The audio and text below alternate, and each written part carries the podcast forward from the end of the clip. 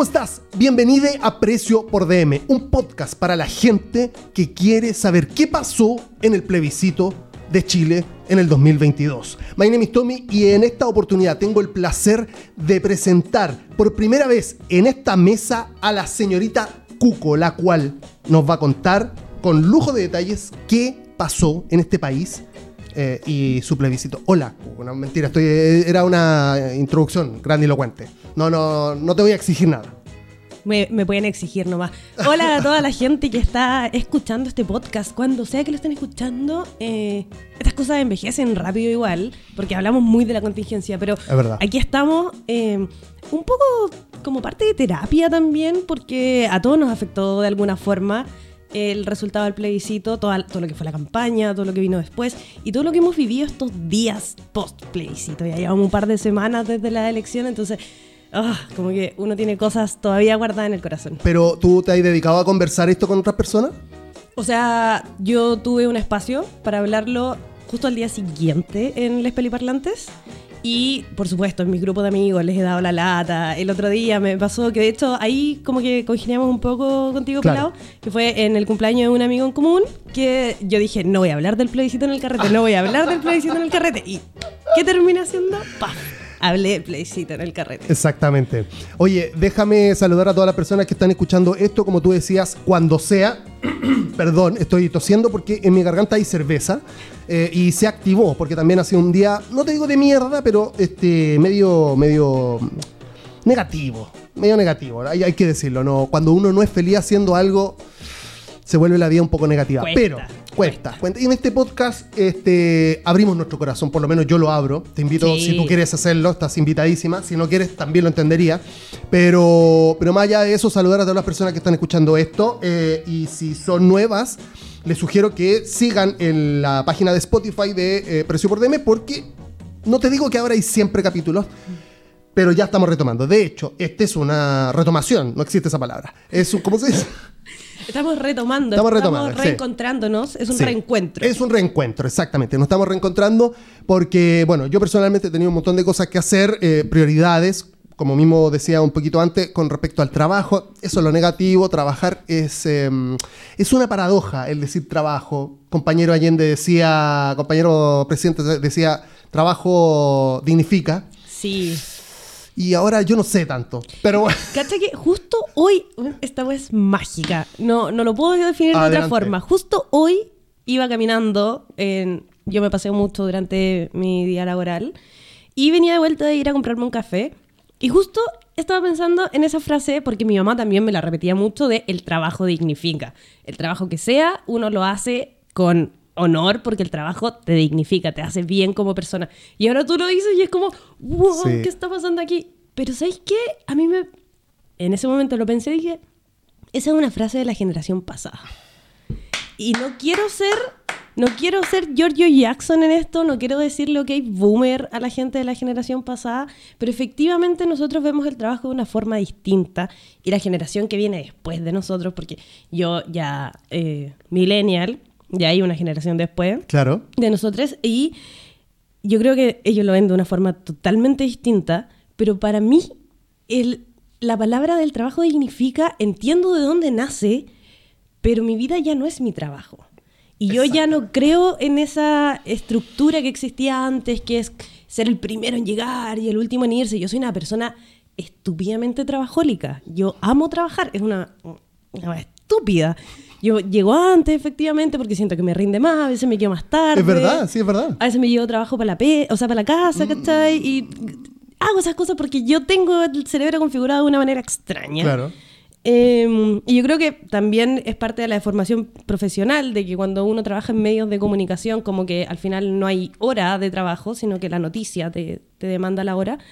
Pero eh, yo creo que, si bien entiendo el fondo del trabajo dignifica, la forma no es la formismo. Exactamente. No es la formismo. Sí, sí eh, yo, como tú dijiste, es generacional aplicado a la, a la, a la escasez, básicamente. Porque si bien, y, bueno, iba a decir precariedad, como si ahora no hubiese trabajo precario, pero, pero no, creo que la escasez más que nada. Porque ahora no sé si hay escasez de pega, pero pero no siempre es digno trabajar. En, bueno, es, complejo. Yo a lo que quería ir es que no es un buen día, no ha sido buenos días en general. Eh, digo, para mí tampoco tan malo. Digo, son cosas de, que podría estar más feliz. Podría estar más feliz.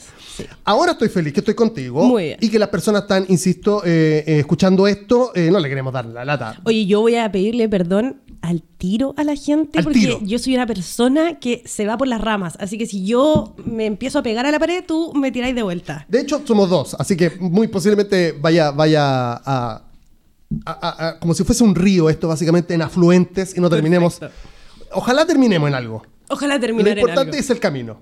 Ok. Se hace camino al andar, de Las personas nuevas que están escuchando esto y las personas desde de, siempre, y por supuesto estoy hablando de Manugap. Manugap es la persona que escucha este, básicamente los contenidos de, del underground. Corazoncito, muchas gracias, Manugap. Y todas las otras personas que siempre escuchan, pero no dicen que escuchan. Dicho esto, este, Cuco, partamos con lo, con lo sabroso. Y te voy a tirar una y tú dime si estoy equivocado porque yo realmente no tengo idea. Este es el contexto. Yo hace mucho tiempo no consumo mucha información del acontecer nacional. No la consumo. como que me dejó de interesar y por otra cuando, por ejemplo, salí de Twitter y lo, como que ya no, nunca más lo voy a ocupar, decidí no ocuparlo nunca más, eh, porque calma mi ansiedad, el hecho de no estar tan al tanto de todo. Capaz súper bien eso. Capaz que sí estoy al tanto, por ejemplo, de la isla dinámica del iPhone nuevo. ¿Cachai? Puede que sí, pero no, por ejemplo, de, cómo pifiaron a, a, Boric, en la para, que lo vi como de pasada. Eso provocó que yo tuviera una cierta mm, como tranquilidad de cara al plebiscito, porque yo dije, bueno, eh, dos más dos, un estallido, se logró. Eso eh, daba como resultado una constitución nueva. Y no fue así. El día cuando, porque... Spoiler. Claro, spoiler alert, para los viajeros en el tiempo. Y fue muy raro, porque termina el plebiscito, bueno, de luto, eh, yo estaba con mi amigo aquí incluso, amigo y amiga, y todos como... Y yo soy muy de superar la cosa al toque. Es como... Perdí, bueno, ni porque soy de la U también. Entonces, como que perdí, bueno, a otra cosa. Mira, yo soy de la cata, así que tuve como una sensación parecida. Entonces, como que en un momento dije, bueno, ya se perdió listo, normal, este país culiado, chévere. Y empecé como a despotricar como siempre. Pero en la tele vi que había un toldo un toldo con estos backgrounds como de, de, logos, ¿cachai? Cuando, los, jugadores de fútbol se ponen como a dar sus declaraciones y ahí están todas las marcas atrás. Bueno, lo mismo, pero decía centro izquierda por el rechazo. Yo no tenía idea que existía eso. Yo sabía que estaba, claro, yo sabía que estaba lo amarillo, eh, ¿cómo se llama? Working, working, ¿cómo es el...? Eh, working. Bueno, lo que sea. Em, que yo lo admiraba mucho por la belleza pensar y etcétera, etcétera. ya no tanto. Y. Ese caballero con la renuncia dejó sus tornillos en la mesa cuando se fue eh, ¿Sus tornillos en qué sentido? Que se le zafó el cerebro. Ese que sí, sí, yo te juro, yo pensé que era una persona inteligente, una persona que leía un montón. Ah. Una persona. No, no, no, no era tanto. Pero más allá de eso, yo decía centro izquierda por el rechazo. Claro, ahí dije, ah, claro, sí, acabamos de perder porque me parece que esta es una de las weas que. No, ¿cómo, ¿Cómo? Porque la, una de las cosas que también capté por ahí, y esto ya como para darte el pase, antes del plebiscito fue la TOA diciendo que una persona de izquierda era súper incongruente que se pusiera del lado del rechazo tomando en cuenta los acontecimientos históricos de este país. O sea, era una cosa. Y yo estuve de acuerdo con esa y después me di cuenta que era todo Game of Thrones. En la, participación de la ADC era todo. porque ahí mismo, porque había un chico pelado medio guatón que le dijeron, ¿y usted qué, qué va a pasar con la mesa central de la ADC? Y el loco, no, no, si hay que, hay que remover a estas personas, hay que sacarlas. Y era como, claro, esto es como un golpe de Estado dentro del mismo partido. Bueno, con eso antecedente, eh, lo que yo pregunto es cómo las personas de izquierda, por ejemplo, no se dieron cuenta que iba a pasar esto. Porque yo también vi a otras personas muy de izquierda, muy entusiasmadas, así como, sí, no, sí, estamos, estamos listos casi. Otras personas me dan nerviosas, pero no por, no por puntualmente lo que pasó. Desde mi punto de vista, esto, eh, la, participación de la DC, el voto obligatorio, me parece que hace eso, y la desinformación. Tres cosas que podrían ser como puntales, me faltarán un montón, pero dime tú, ¿qué, qué pasó? ¿Me puedes explicar qué pasó? No, no entiendo nada. Oye, la pregunta del millón. Ojalá saberlo. Vamos a partir haciendo el spoiler de que nadie sabe qué pasó. Nadie sabe qué pasó y yo creo que eso es parte fundamental de entender el proceso que estamos viviendo ahora, post plebiscito. eh, yo soy una persona, así como tú eres de la U, yo soy de la Gato, tenemos muchas cosas en desacuerdo en nuestras vidas.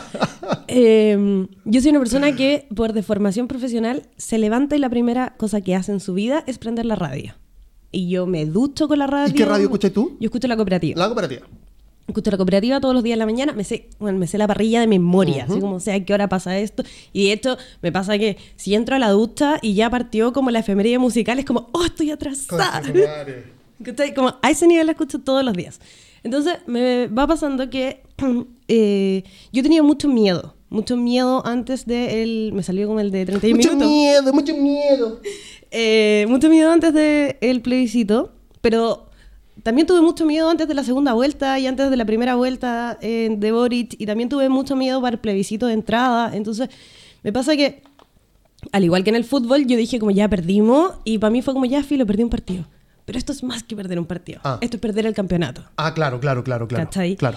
Que me di cuenta después, porque al principio mi primer sentimiento fue como odio a este mundo, después como perdí un partido y después le empezó a dar vuelta y fue como, no, pues no perdimos un partido. Ni siquiera perdimos un clásico perdimos el campeonato, ¿cachai? Y, y, tal vez es como perder el campeonato de invierno. Como que ahora queda una segunda patita, pero como que ya no tenéis tanta confianza en la vida. Entonces, ¿qué fue lo que pasó? Efectivamente, yo creo que aquí hay muchos factores y el primer sentimiento que a mí se me afloró fue como a la gente le gusta la tontera. Como a la gente le, gustó creer en esta wea. Y hay muchos... Perdón, eh, ¿qué tipo de gente? En general. En general, porque eh, una de las cosas que, haciendo paréntesis, una de las cosas que que vi. Ahí hay una weá muy heavy. Yo, es que esta es la weá.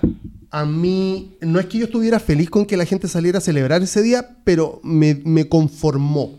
En el sentido de que, por último, no estamos en una situación de personas contra personas. ¿Cachai? Civiles contra civiles. Era lamentable la situación, pero puta, si esas personas estaban celebrando en la calle, se lo habían ganado. ¿Cómo?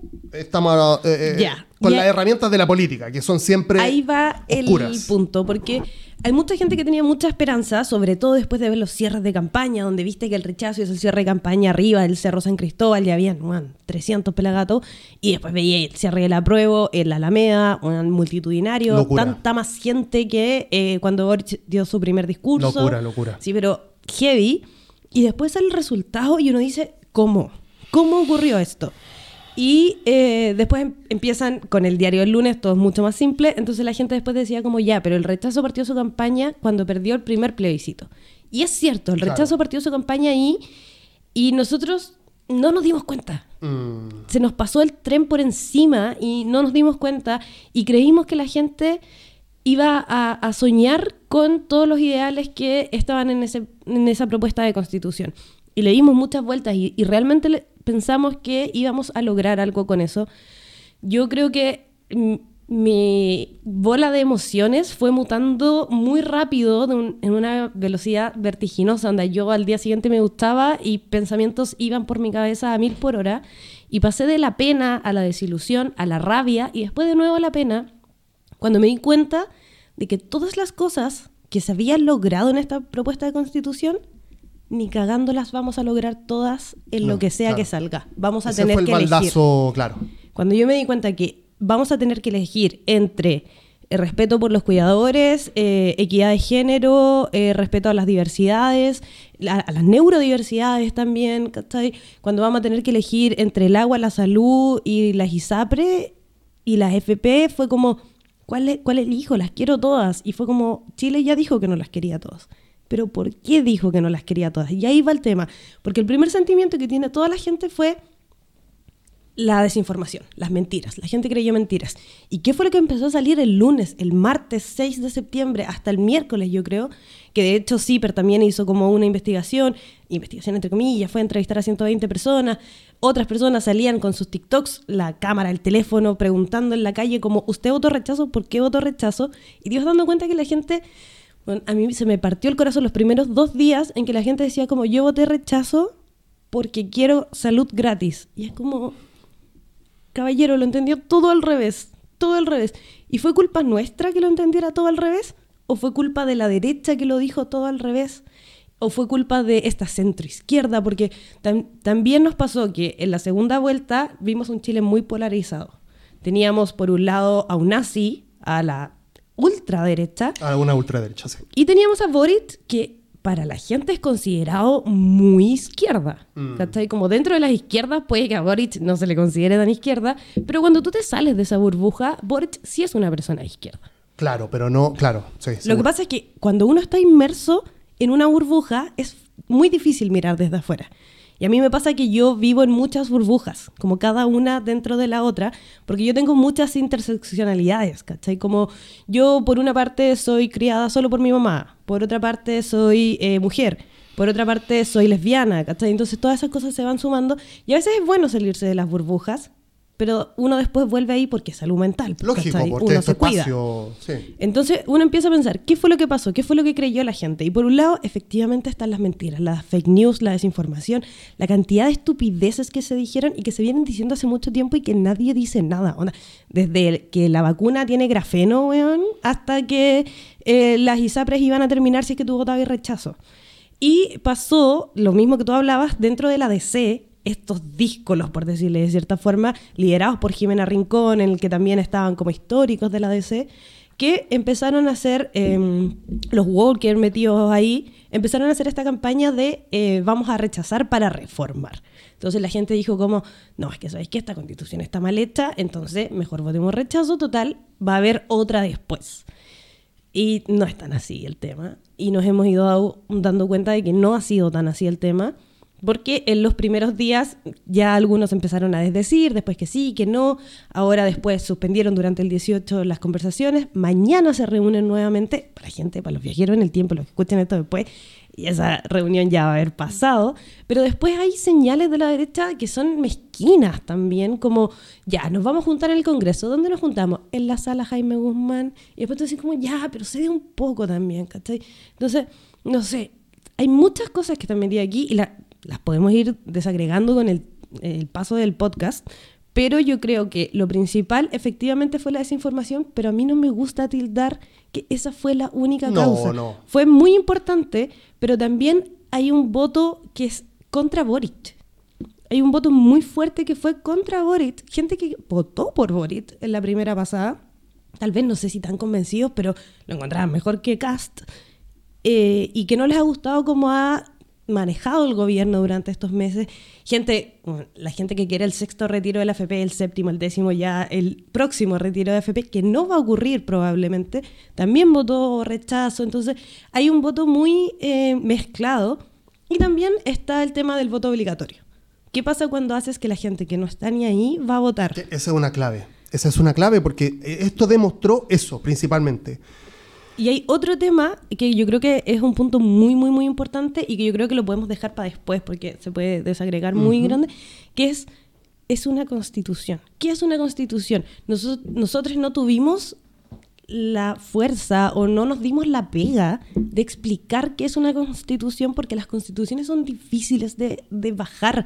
Yo creo que está dentro de todos los textos legales, el, el juridiqués que yo le llamo, ¿cachai? Eh, que es muy difícil de entender porque es tan grande, es tan grande que tú no sabes cómo, en qué tanto te afecta. Es como cuando la gente vota por presidente y dice como, ya, pero el presidente no me va a escuchar nunca, ya, entonces voto por el senador, ya, el senador tampoco me va a escuchar, entonces voto por el diputado. Y al final el único que te escucha ni siquiera es el alcalde, es como el concejal. Claro. Entonces, la constitución es eso, la constitución es el presidente, ¿cachai? Es así de grande, es enorme. Y, y aquí está el punto clave, cada vez que alguien que estaba indeciso o estaba votando rechazo y nosotros íbamos y les empezábamos a explicar como, no, lo que pasa es que la constitución va a hacer esto, por ejemplo, voy a poner un tema, salud.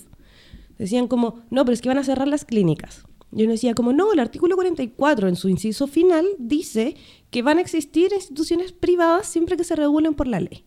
Ya, pero ¿qué dice la ley?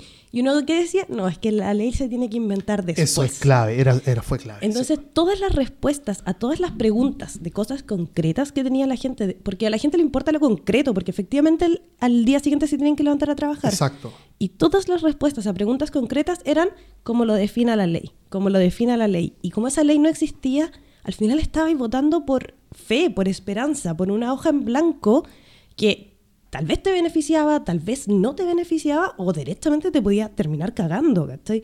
Entonces, cuando te enfrentas a esa situación, a que todo es como lo defina la ley, tenemos un problema de cómo bajar la información, porque por el otro lado el rechazo decía, sí, como lo define la ley, pero la ley podría llegar a quitarte las instituciones privadas de salud. Entonces, ante ese temor, mejor no cambio, ¿cachai? Porque estoy mal, pero podría estar peor. Mm, Entonces, yo creo que ese es un tema súper importante y es, y es un desafío para lo que se viene ahora, porque hagamos lo que hagamos, sea una nueva convención, sea un panel de expertos, que ojalá que no, mm. sean los senadores y los diputados los que creen la nueva constitución, da lo mismo. La respuesta va a seguir siendo como lo define la ley, porque la constitución no puede entrar a definir tan al tan claro, tan al detalle todas las cosas que tienen que estar reguladas en un país. Y habían cosas como, eh, no sé, las personas que hagan cohecho no pueden pertenecer a cualquier institución pública, o no pueden candidatearse a un puesto de elección popular. Y era como, ya, las que no cometan cohecho, pero y los que matan a alguien, y es como, eso ya está legislado, pero a través del Código Penal. Claro, eso es parte de la ley. Cuando tú le empezabas a explicar que además de la Constitución existen las leyes, existen los códigos, como el Código del Trabajo, el Código Penal, el Código Civil, ¿cachai? El derecho es muy difícil. Mm. O sea, yo lo entiendo, también lo entiendo porque por tres años con una persona que estudió leyes, ¿cachai? Entonces igual me metí un poco más en el tema. Soy periodista, me gusta leer, estoy metida en el tema. Entonces, yo no puedo partir desde la base de que lo que yo sé es tan fácil para todo el mundo. Y ahí está el tema que nos vamos a encontrar después, es cómo le explicas a una persona realmente que tiene que confiar. Tiene que confiar que vamos a aprobar una constitución, como sea que venga después, y que después vamos a ver los detalles. ¿Cachai? Es, como decirle, es como cuando eres cabro chico y tus papás te decían como, no, si cuando cumpláis 15 te vamos a llevar a Disney. Y, todos llegamos a los 30 sin haber visto al ratón Mickey, Exacto. Es que, bueno, eso también tiene relación, me parece, con la, con la sensación que tiene cada una de las personas, más o menos de nuestra generación y, más viejos, sobre la, sobre la misma ley y la impunidad en Chile. Porque finalmente, claro, tú decís como el voto es para confiar y acá tú dejas un celular y ¿cachai? Eh, cuando fuimos a Estados Unidos con los chiquillos era muy raro porque estábamos aquí carreteando, medio oscurado, y en la mesa de al lado la pareja se paró y dejó, la flaca tenía una cartera y el teléfono arriba, lo dejó ahí, y el flaco dejó cartera, teléfono, eh, billetera y teléfono arriba. Y yo miraba para el lado y decía, se fueron, ¿cachai? O sea, los dejaron ahí y no sabían... A lo que voy es que, imagínate lo guaso de decir, no, si se puede, digamos. A mí me pasó en Australia, como yo estaba en la playa y un cabrón al lado dejó una cámara, como una reflex, así como tirar la arena. y se fue a surfear y yo como, amigo, tu cámara. ya, pues, imagínate que a nosotros nos sale por los poros eso, como natural, como que es parte como de nuestra forma de hablar incluso. Digo, es muy natural en nosotros. Eh, yo no tengo una respuesta a cómo podría solucionarse ese tema, porque está, heavy. Pero sí creo otra cosa, y esto me remonto un poco más atrás a lo más general. Em, exactamente, tú hablaste de las burbujas, que fue una de las guay que pensé, sobre todo la primera semana. Que yo le, yo le, yo le digo, yo le hablo, yo le digo em, efecto timeline efecto, timeline de, porque las redes sociales hoy por hoy te están solamente mostrando cosas que a ti eh, porque tú seguís solamente personas que piensan igual que tú. Entonces claro es como que si nosotros si nosotros creemos que había que cambiar Chile que, era esencial hacerlo de esa forma en esa amplitud en ese en esa carta magna eh, claro eso es lo que pensamos nosotros sí pues ahí entran un poco el tema de las teorías de la comunicación una que a mí me apasiona así, pero muy bacán. Eh, y bueno, estas son teorías del periodo de las guerras, como de las guerras mundiales, y que se siguen aplicando a la fecha, y que las redes sociales, Twitter, Instagram, Facebook, te, las potencian mucho más, que es lo que se llama la espiral del silencio. Que al final tú entras ahí en un mundo que todos piensan como tú, todo es eh, retuitear las mismas cosas, todo es publicar las mismas cosas en su historia, y se te empieza a olvidar un poco eh, lo que está al otro lado de la vereda. A mí me pasa que yo, mis amigos me agarran mucho para el huevo por esto porque yo cada vez le voy trabajando a instituciones más fachas. Entonces, a mí me pasa que yo estoy constantemente topándome con gente que piensa distinto a mí, pero en la pega, entonces tampoco se habla tanto de política. Claro. Y yo cuando me junto con mis amigues, eh, alguien alguien se le ocurría decir rechazo y era como, te vas, ¿cachai? Porque eh, no existía esa posibilidad, ¿cachai? No, nadie votaba rechazo en mi entorno. Y después me topo con mi familia, que también yo no tengo la fortuna de haber sido criada en una cuna eh, un poco más, eh, bueno, estoy pidiendo de ser, ni siquiera, así como cuna facha. Eh, entonces, claro, ahí después me los topo y es como, oye, esta gente existe. Y yo trato de decirles como, ya, pero ¿qué querí? ¿Querí salud como acceso a la salud? El rechazo no te lo va a dar. Y cerradísimos, cerradísimos. Entonces, claramente las burbujas nos van quitando esta perspectiva de mundo y por eso el porrazo fue tan fuerte. Sí, que estamos hablando que esa burbuja ni siquiera porque sí, es como muy habitual también de la desinformación, pero incluso esas personas están informadas de forma distinta, o sea, y, sus propias convicciones y sus propios dogmas van a hacer que no, que no apoyen la otra, la, otra, la otra vereda, la otra posibilidad o la otra opción. Y, a lo que yo quería ir en definitiva, que el que se nos... Porque, insisto, yo cuento con esos votos, ¿cachai? O sea, cuando hay una elección, yo cuento con que... O sea, es lógico, igual todos lo hacemos. Pasa que teníamos como el, el contexto de de que veníamos como poniéndonos de acuerdo en ciertas cosas, ¿cachai? Entonces, bueno, Boric es una cosa de... el era un, el apruebo, ¿cachai? Entonces, nosotros pensábamos que todos estábamos pensando al mismo tiempo, bueno, considerando incluso esos votos, pero eh, yo creo que la clave incluso está en esas personas que después la, la filmaron durante la semana de... No, no sé por qué voté rechazo. No, Efectivamente, no sé. creo, que no sé. quiero volver un poco a ese tema porque a mí me pasó que me rompió el corazón de una manera terrible. Relacionado al voto, al voto obligatorio. Sí, muy relacionado al voto obligatorio, que era gente que no estaba muy metida en el tema, incluso gente que se leyó la Constitución, tal vez no la entendió, o que se leyeron post analizando la Constitución, que ahí ya te los tiran con un sesgo, pero me pasó con esta gente que al principio yo veía todos estos videos, los veía todos y era como, pucha, qué lata, y después me empecé a dar cuenta que no era la forma tampoco, porque... Los expones. Los expones. Sí, era súper heavy. Y, habían algunas preguntas, sobre todo me pasó en la investigación de CIPER, que me la leí completa, eh, que las preguntas en algún sentido se sentían un poco peyorativas. Era como, casi que ya, ¿qué votaste? No, voté rechazo. ¿Por qué? Porque yo quería acceso a la salud. Y casi que la pregunta que venía después era como, ay, usted es hueón entonces. Entonces como, esa no es la forma de tratar a la gente, pero tampoco hay que, hay que irse para el otro lado, tampoco hay que tratar a la gente de hueona. Y eso es algo que yo he ido deconstruyendo desde el 5 de septiembre, que ya me levanté con la derrota sobre mis hombros, en no decir que la gente es tonta. Porque la gente no es tonta, pero la gente no entiende y no tiene por qué entender las leyes. Hay algo fundamental de la, de la legislación en general, que ley publicada se da por sabida. Tú no puedes desconocer la ley. Por ejemplo, si a ti te pillan manejando curado, tú no puedes decir, ah, es que yo no sabía que, que no se podía. Porque ley publicada es ley sabida. Por eso existe el diario oficial, se supone que lo deberíamos leer, bla, bla, bla, whatever. El tema es, no podemos tratar a la gente de tonta porque no lo es, pero sí tenemos que regular de alguna forma las cosas que se dicen. Claro. La desinformación afectó mucho porque habían cosas que eran silogismos, eran cosas que eran verosímiles. Eran ¿Silogismos? Claro. No conozco esa palabra. Los silogismos vienen de la época de Platón, creo, o Sócrates. Bueno, por ahí, Grecia. Em, que básicamente es como... Eh, los hombres toman cerveza, el Tommy toma cerveza, por ende, eh, el Tommy es hombre. ¿Cachai? Como podéis llegar a una conclusión, mm. pero no necesariamente, porque los hombres toman cerveza, la Cuco está tomando cerveza, pero yo no soy hombre. Claro. ¿Cachai? Como podéis llegar a una conclusión errada. Vale, vale, vale, claro. Que generalmente se utilizan en las teorías argumentativas. Cuando tú haces comunicación argumentativa como para tratar de convencer a la gente de algo que tú mm, quieres claro, lógico. Porque ha sido una generalidad al final. Aquí lo que hacían es como la constitución regula las, no sé, las pensiones. Chile tiene pensiones pobres, por ende la constitución nos va a dar pensiones pobres.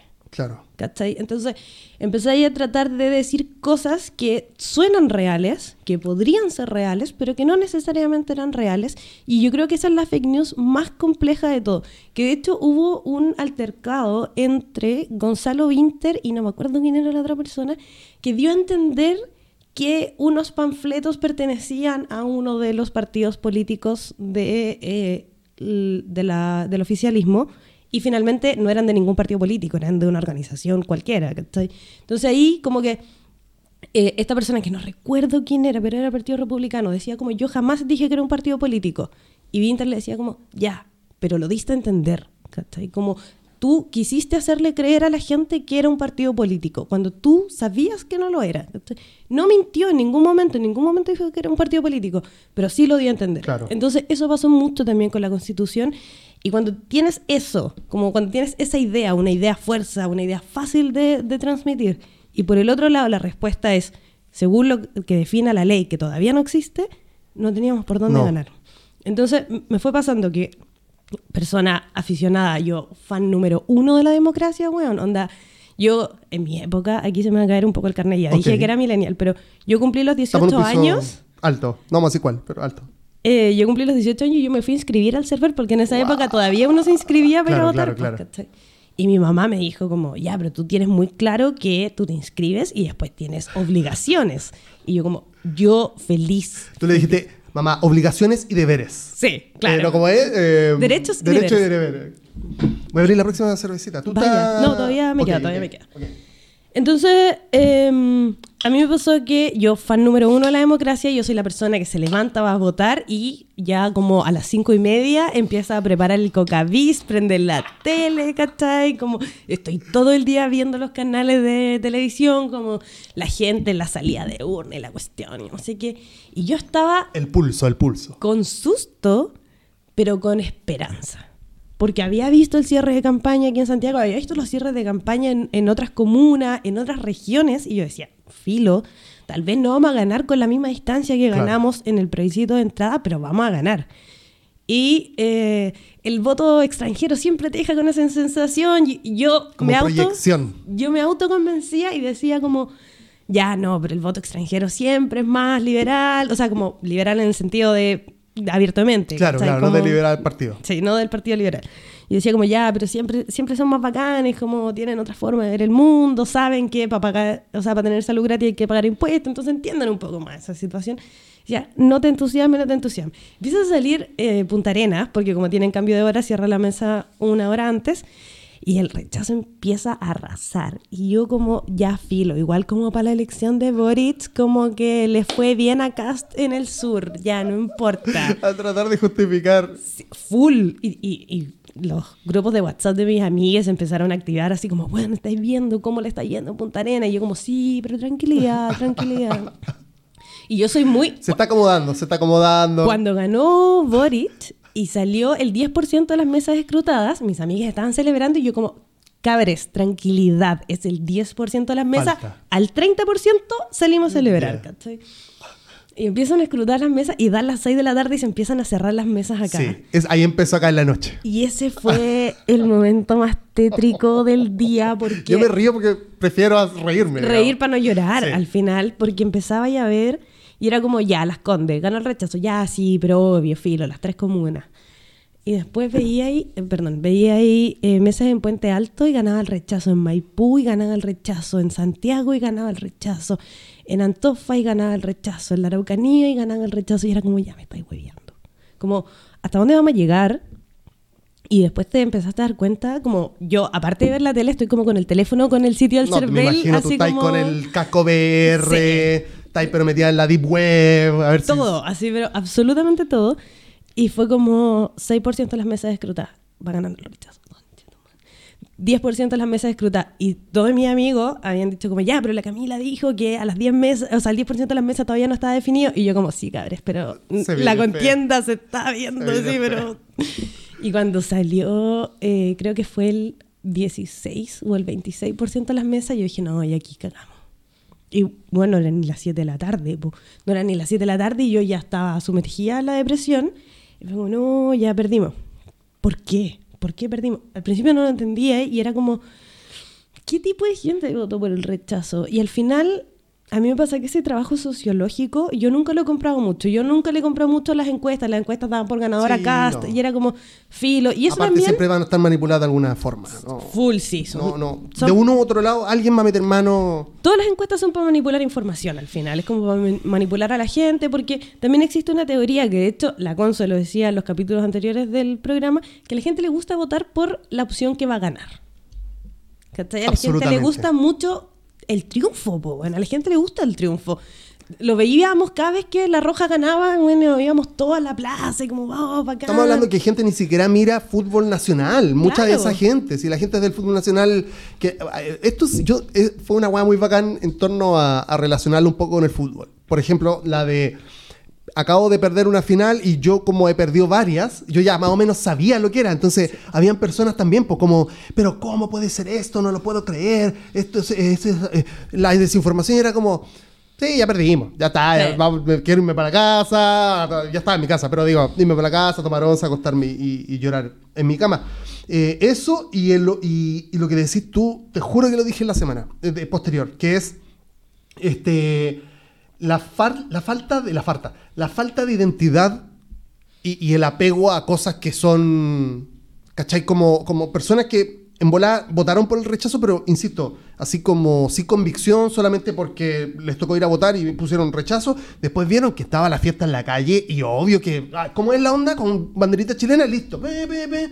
Claro, y te la compráis en el camino, Como esa persona que le preguntaron, ¿y por qué votó rechazo? Y le voy a poner, no, mejores pensiones, pero si eso. Y, aunque te digo que fue lo más, lo más aberrante en, torno a esas como. Declaraciones posteriores. Declaraciones, porque es como, pero amigo, se equivocó. Entonces, y con la cámara enfrente, era como, ¿para qué, Si ya déjalo que celebre. Ganó algo. Bueno, la falta de identidad con las cosas, eh, y, algo que decías tú, también nos pasó que sentíamos que nos estábamos poniendo de acuerdo y al final resultó ser que no nos estábamos poniendo tan de acuerdo. O que nosotros creíamos que las personas estaban mucho más involucradas en la política de lo que realmente estaban. O con, o con esperanza de cambiar las cosas, porque porque yo después del estallido social empecé a ver, por ejemplo, eh, reuniones comunitarias de territorios, yo no lo había visto nunca antes, o ahora que se están empezando a armar este, algunos algunas em, centros vecinales, ¿cómo se dice? Eh, ¿Como cabildos? Cabildos, pero también este, em, ay, junta, de vecinos, que antes existían, eran súper normales, incluso tenían como cierta potestad en, la vida social. Y en un momento ni ya desaparecieron y, ahora están volviendo como a tomar cierta, pero en cierta parte también, no en todo Chile. A lo que voy es que creo que estábamos demasiado confiados en que había mucha gente queriendo cambiar radicalmente las cosas como queremos cambiarlas, como siempre las hemos soñado, como un país moderno. Yo siempre le digo al Pancho, a mi amigo, le digo al Chip, siempre le digo, Chile va a una velocidad y el mundo va a otra. ¿Cachai? Y esto era realmente ponerse a una velocidad, ¿cachai? Que estamos hablando de, eh, eh, de asumir y asumir y respetar derechos que son como fundamentales. Y tampoco estamos hablando weas que son demasiado extrañas, son weas que son absolutamente necesarias para las personas hoy por hoy, pero eso no quiere decir que todas las personas estén dispuestas a avanzar a esa misma velocidad. Y les gusta o, prefieren este ritmo cansino de morón que tiene Chile, como, eh, no sé, lo que decía la cónsula otra vez, como que le mandamos un saludo, y al Chaya también, Sí, Con respecto a que no sé si el Chaya escucha mucho podcast, pero supongamos que sí. Em, con respecto a. Eh, voy a un hospital en una parte donde la, salud es pública o realmente pública y de calidad y es como, no, caballero, no lo voy a cobrar, ¿cómo se le ocurre? Es como, esto es para todos. no Entonces, hay gente que todavía quiere eso, lamentablemente, en esta posición dogmática o conservadora, ¿cachai? Y ahí, claro, después de todo, es, sí, pues si nosotros vivimos en un país terriblemente conservador. Em, yo siempre de cabro chico, mira que ayer cumplí 38, este, siempre he tenido la sensación de que Chile es un fundo. Este, lo, juro desde cabro chico. Estaba tratando de buscar el dato y no lo encontré, pero como el martes después del plebiscito, yo me hice el ejercicio que solo me hizo daño de buscar la cantidad de votos del plebiscito de entrada y el plebiscito de salida. Ajá. Ah, buena. Y era abismal. No, no lo encontré como a la rápida, pero me acuerdo que era terrible porque toda la gente que votó eh, apruebo en la primera pasada, como en el plebiscito de entrada, era como un tercio de los que votaron rechazo ahora.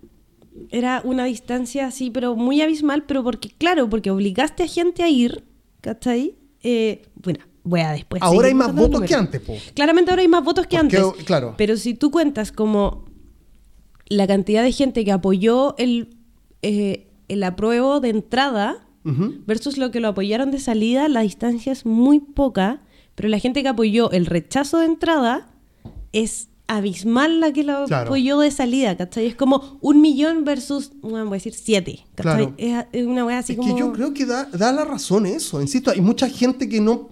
Yo hasta cuando, cuando ocurrió el estallido y el, y el qué, y el plebiscito de, claro, el, el primer el de entrada. Claro, el de entrada. Eh, yo hice un video. Y mm, al final del video yo le preguntaba al Chaya, a Chimaru, sobre sus opiniones con respecto a lo que pasaba. Y Chimaru eh, es lo más cercano a, lo que yo puedo, sentía, siento.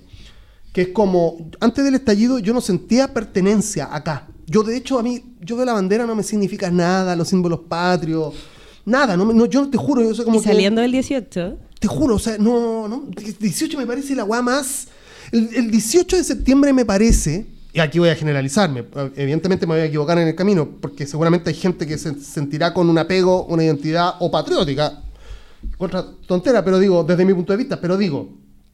Eh, antes de. Ah, perdón, eso se parece mucho al fútbol chileno. Esa gente que sale a celebrar a la roja y la cuestión nunca ha pisado un estadio en su vida. la, gente, la gente futbolera, futbolera, estoy seguro que nunca ha ido a un partido de fútbol en su vida, ¿no? nunca ha pagado una entrada, pero bueno, porque si no, los estadios estarían llenos. Sí. Esa es, realidad. Bueno, no importa. Eh, Chimaru decía, antes del estallido, yo no sentía ningún tipo de identificación con las personas que viven en el mismo lugar que yo. Me pasa exactamente lo mismo. Eh, y, con el, y con el apruebo y todo lo que pasó, sí empecé a sentir algún tipo de apego porque empecé a cachar que habían otras personas que creían en esta evolución de, de la sociedad, necesaria, eh, demorada sobre todo, ¿cachai? O sea, esto debería haber pasado mucho antes. O sea, esto debería pasar primero que todo.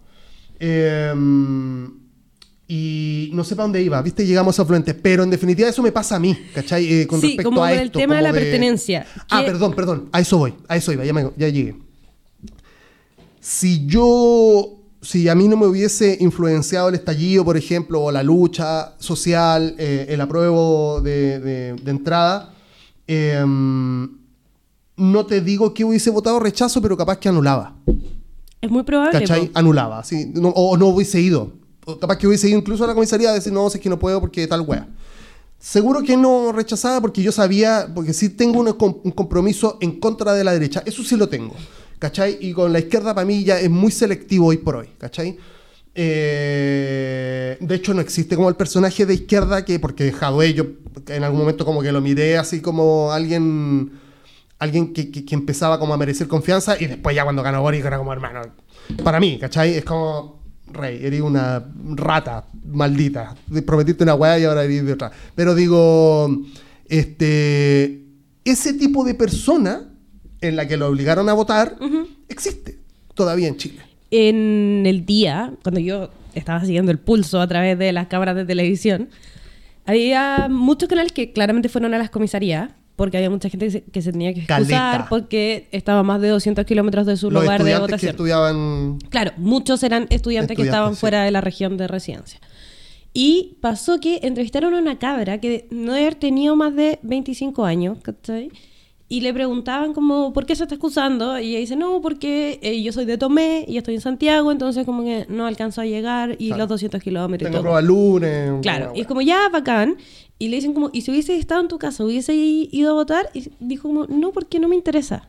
Entonces, ahí volvemos a esta burbuja de eh, qué, nos nos pertenece, si nos sentimos parte de eh, un país, de una sociedad, de una comunidad. Estábamos de lo con el timeline a full. Salían los tweets del Chaya, después uno del, del Moise. Porque al final éramos los mismos, éramos los mismos que salíamos a la calle, o, tal vez gente que no salía a la calle porque le daba miedo, ¿cachai? Pero que sí ha estado muy comprometido a través de redes sociales, a través de lo que sea, de la gente, de su pega, de sus amigas, de la gente que va viendo en el día a día, gente que está comprometida y que tal vez no tan fan como yo, pero fan igual de la democracia y de los momentos en que uno participa y puede decir, puede decir como yo quiero que Chile vaya hacia acá o yo quiero que Chile vaya hacia allá. Y al final Cuando tú tienes el voto obligatorio, más encima con inscripción automática, y yo esa la encontré así, pero terrible, porque por último, cuando yo tenía el voto obligatorio, yo decidí inscribirme. Entonces aquí, en vez, en vez de darle una oportunidad a la gente de no querer participar absolutamente, claro. metiste a todas las personas mayores de 18 Perdón, ¿y tú que ya tan fan de la democracia, tú crees que más allá del resultado, trata de pensar de forma eh, eh, imparcial? Un poco objetiva. Claro. ¿Tú crees que está bien el voto obligatorio o no? A mí me pasa que me gustaba lo uno o lo otro, pero, pero esta mezcla de los dos mundos lo encuentro un poco autoritario. Porque efectivamente... Como, claro, como... Eh, cuando yo me inscribí, el eh, la inscripción era ah, voluntaria. Tú tenías que ir a una oficina del servicio electoral. Eh, en esa época era un libro de estos largos como de contabilidad y dejabas todas tus huellitas y te pasaban un carnet. Yo todavía tengo ese carnet. Oh. Un carnet con el borde azulito.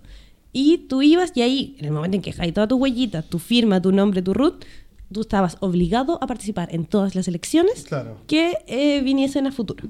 Después, cuando se cambió el sistema, el 2012 creo que fue, eh, se instauró todo al revés. La inscripción era automática, tú cumplías 18 años y ¡pa! el CERVEL te metía a la web, pero si tú querías ir a votar, ibas a votar y si no querías, no ibas a votar porque era eh, voto voluntario.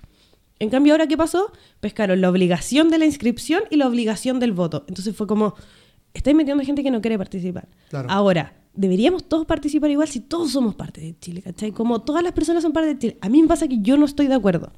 Yo no creo que tú deberías obligar a participar en la democracia con los fans. No deberías obligar a nada, sobre todo. No deberías obligar a alguien que haga algo que no quiere hacer.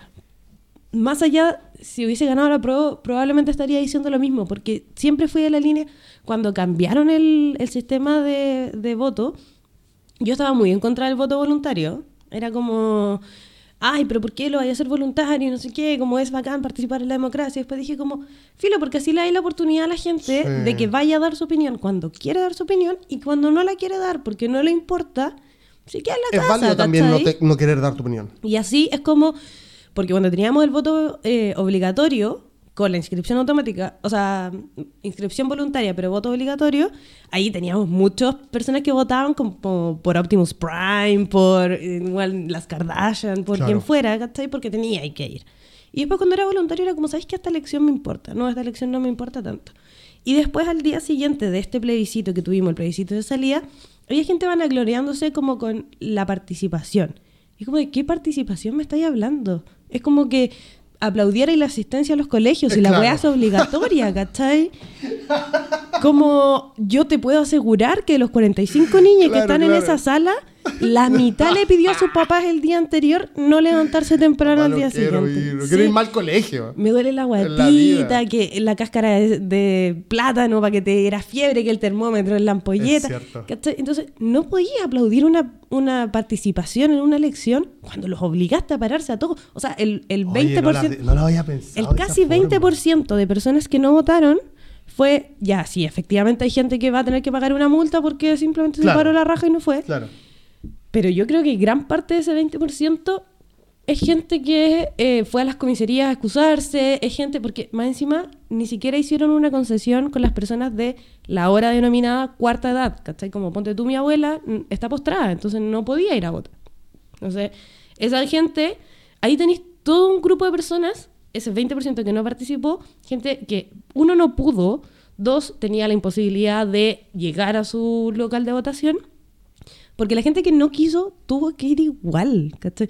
Porque más encima, este año, como para obligar más a la gente, yo no sé si la gente sabía esto, pero este año eh, la citación que te va a hacer el juzgado de policía local la va a perseguir la municipalidad porque va a ser como un parte municipal. ¿Cachai? Entonces las municipalidades van a estar fervientes de esa plata, entonces van a llamar a toda la gente que no fue a votar.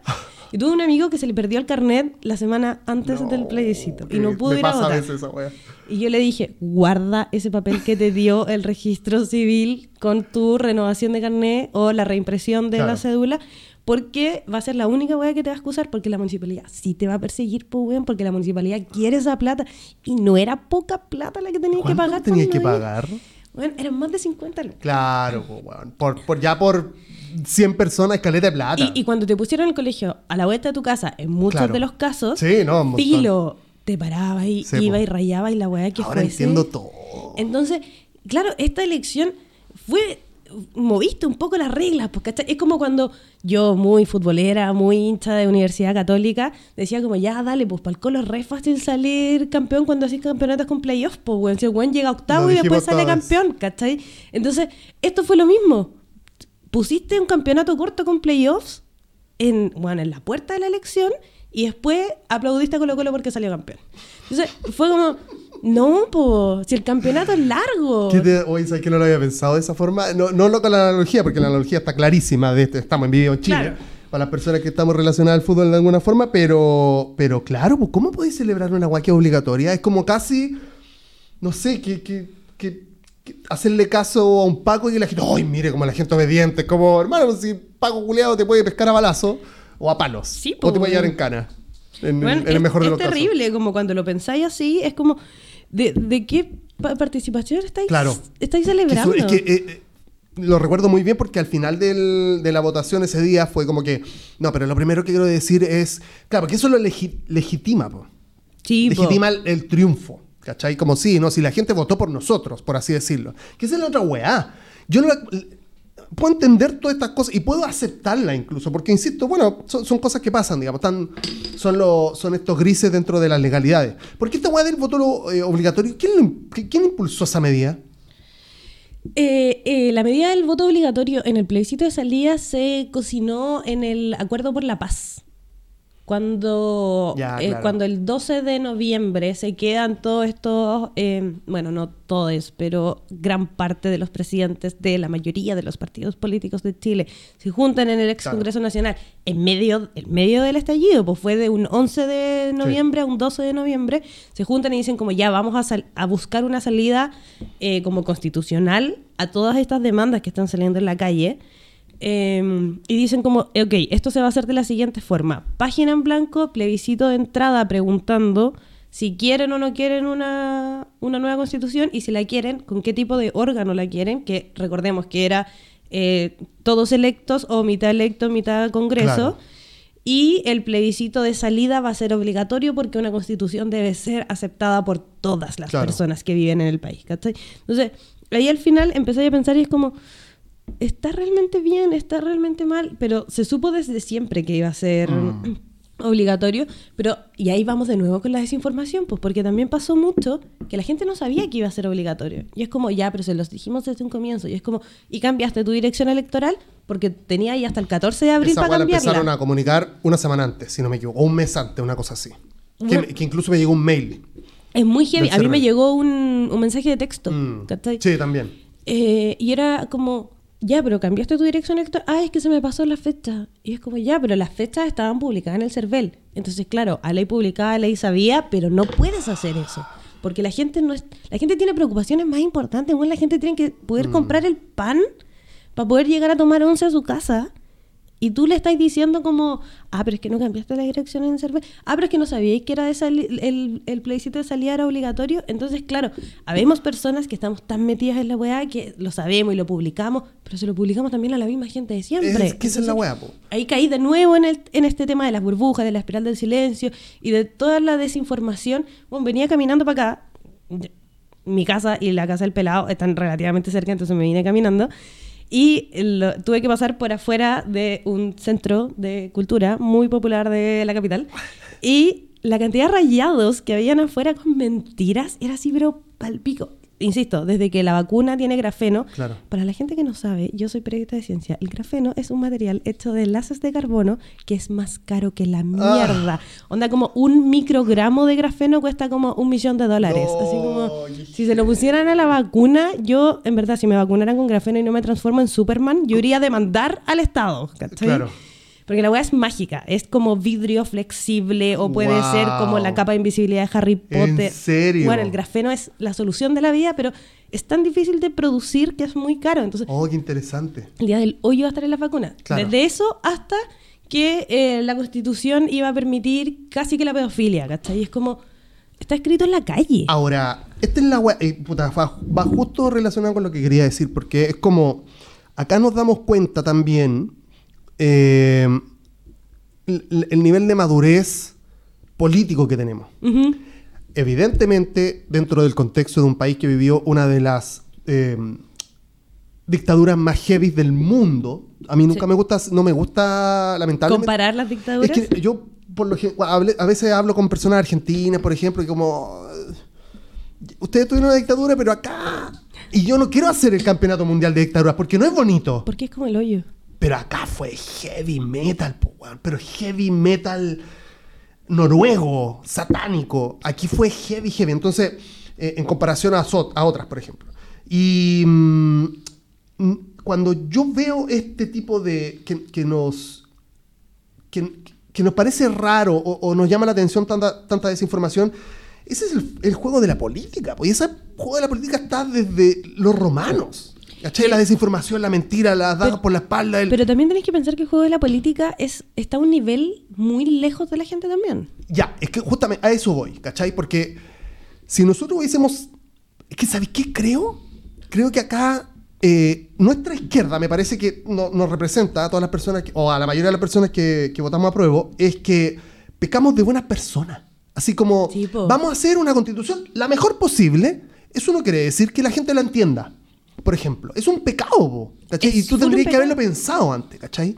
Como para que salga la opción, ¿cachai? Entonces como que nosotros apelamos a la buena voluntad de... Porque y nuevamente aquí me retrocedo a lo que decíamos, porque creo que todos pensábamos que estábamos de acuerdo.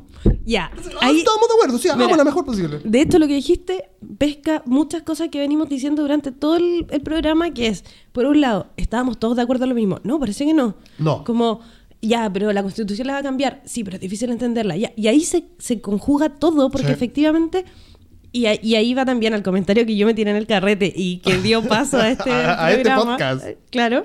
Eh, es, es tan multifactorial el voto del rechazo que no lo podías abarcar de una forma. Entonces, por un lado, no supimos bajar la información de la Constitución. Por otro lado, a la gente no le importa tanto, parece. Al parecer.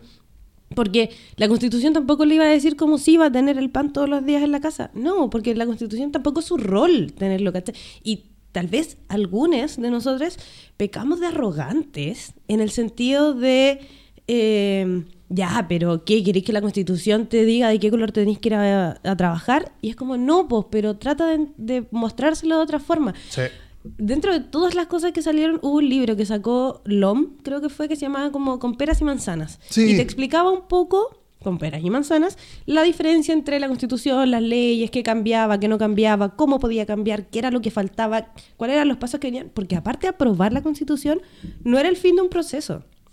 Así como esperemos que el rechazo tampoco sea el fin de un proceso. Aprobar la propuesta de constitución que dio la Convención eh, Constitucional era dar un paso dentro de un camino que es muy largo. Habían normas transitorias. Recordemos que la Constitución se dividió como en tres partes. La primera fue como vamos a votar como votamos. La segunda fue la discusión de los artículos y la tercera fue vamos a ordenar esta situación, tanto toda la majamama de artículos que creamos como cómo se va a implementar esta constitución, porque no es como que un día nos levantáramos y es como, oh, listo, una nueva constitución, el mundo cambió. No, había normas transitorias y eran de cuatro a cinco años lo que nos íbamos a demorar en siquiera implementar esta constitución. Entonces tampoco nos daba respuestas seguras o respuestas inmediatas. No era que mi pensión va a ser bacán. Yo no voy a tener hijos, pero no sé, los nietos de mis primes probablemente iban a vivir en un chile distinto. Ya no, no sabemos. Eh, se les ocurre pinchar el globo. Mira, encontré el dato de los votos. Ah, así que voy a retroceder a eso. Quiero saber. El plebiscito de entrada, el rechazo tuvo 1.600.000 votos. 600.000 votos. Voy a redondear. 1.600.000 votos. Eh, y el apruebo tuvo 5.800.000 votos. Casi 6 millones de votos. Entonces, tenemos por un lado, redondeando para arriba todo, 5 millones 9 y 1 millón 6. Apruebo y rechazo. Y en el plebiscito de salida, el apruebo hizo 4 millones 8. Hizo un millón menos que en el plebiscito de entrada, con voto obligatorio. Y el rechazo de un millón 6 pasó a 7 millones 8 de votos. 7 millones 878 mil 434 votos. Eso era con el 99% de las mesas escrutadas, así que más o menos. Pero 7 millones 8. De 1 millón 6 pasaron a 7 millones 8. Y de 5 millones 8 pasaron a 4 Yo insisto que eh, lo, del, lo del rechazo lo puedo entender por todos estos factores, lo multifactorial, ok. Pero lo del apruebo no. ¿Que haya votado menos gente por el apruebo? Porque hubo... Siendo, siendo una votación eh, obligatoria, Que hay más votos, que hay muchos más votos, hay de como 6 versus 13. Se esperaría que, como en, la, como en las votaciones de los presidentes también, es como tú esperáis que en la, perdón, primera, segunda vuelta, como que haya como, si todos estos votaron por este, entonces la segunda vuelta como que se supone que ya contáis con esos votos y tenéis que ir a buscar los demás, entonces, ¿por qué retrocedimos mil? O sea, un millón, perdón. ¿Cierto? ¿Por qué retrocedimos un millón?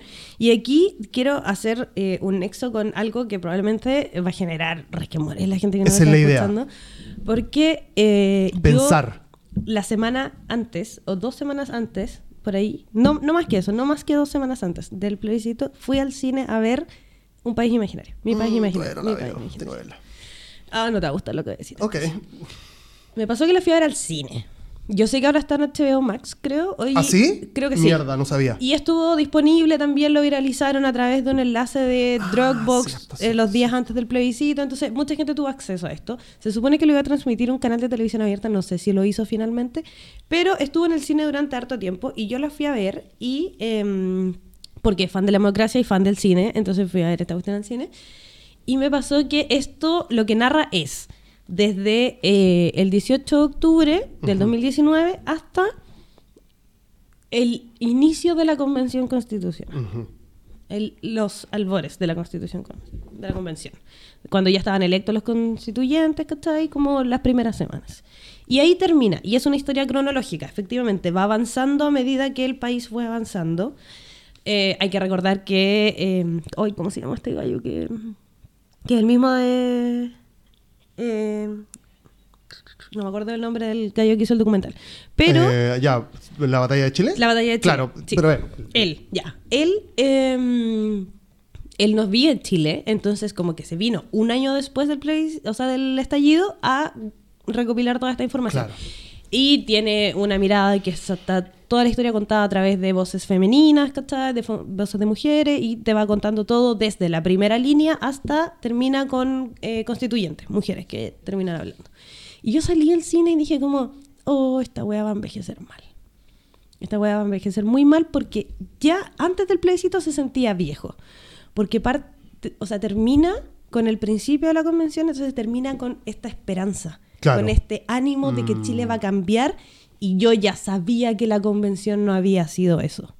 Yo ya sabía que la convención había tenido problemas frente a la gente. Yo ya sabía que la convención había sido criticada porque había gente que había votado desde la ducha. Yo uno dice como, ya, pero esos son pormenores. La gente se queda con eso gente que votó desde la ducha, gente que votó tomando, gente que no iba, gente que se peleaba por cualquier cosa, teníamos a la Tere Marinovich insultando como a quien quisiera escucharla, ¿cachai? Después estaban los problemas con Baradit, que Stingo, el mismo Pelado Bade, ¿cachai? Como ya la constitución estaba manchada por la misma convención.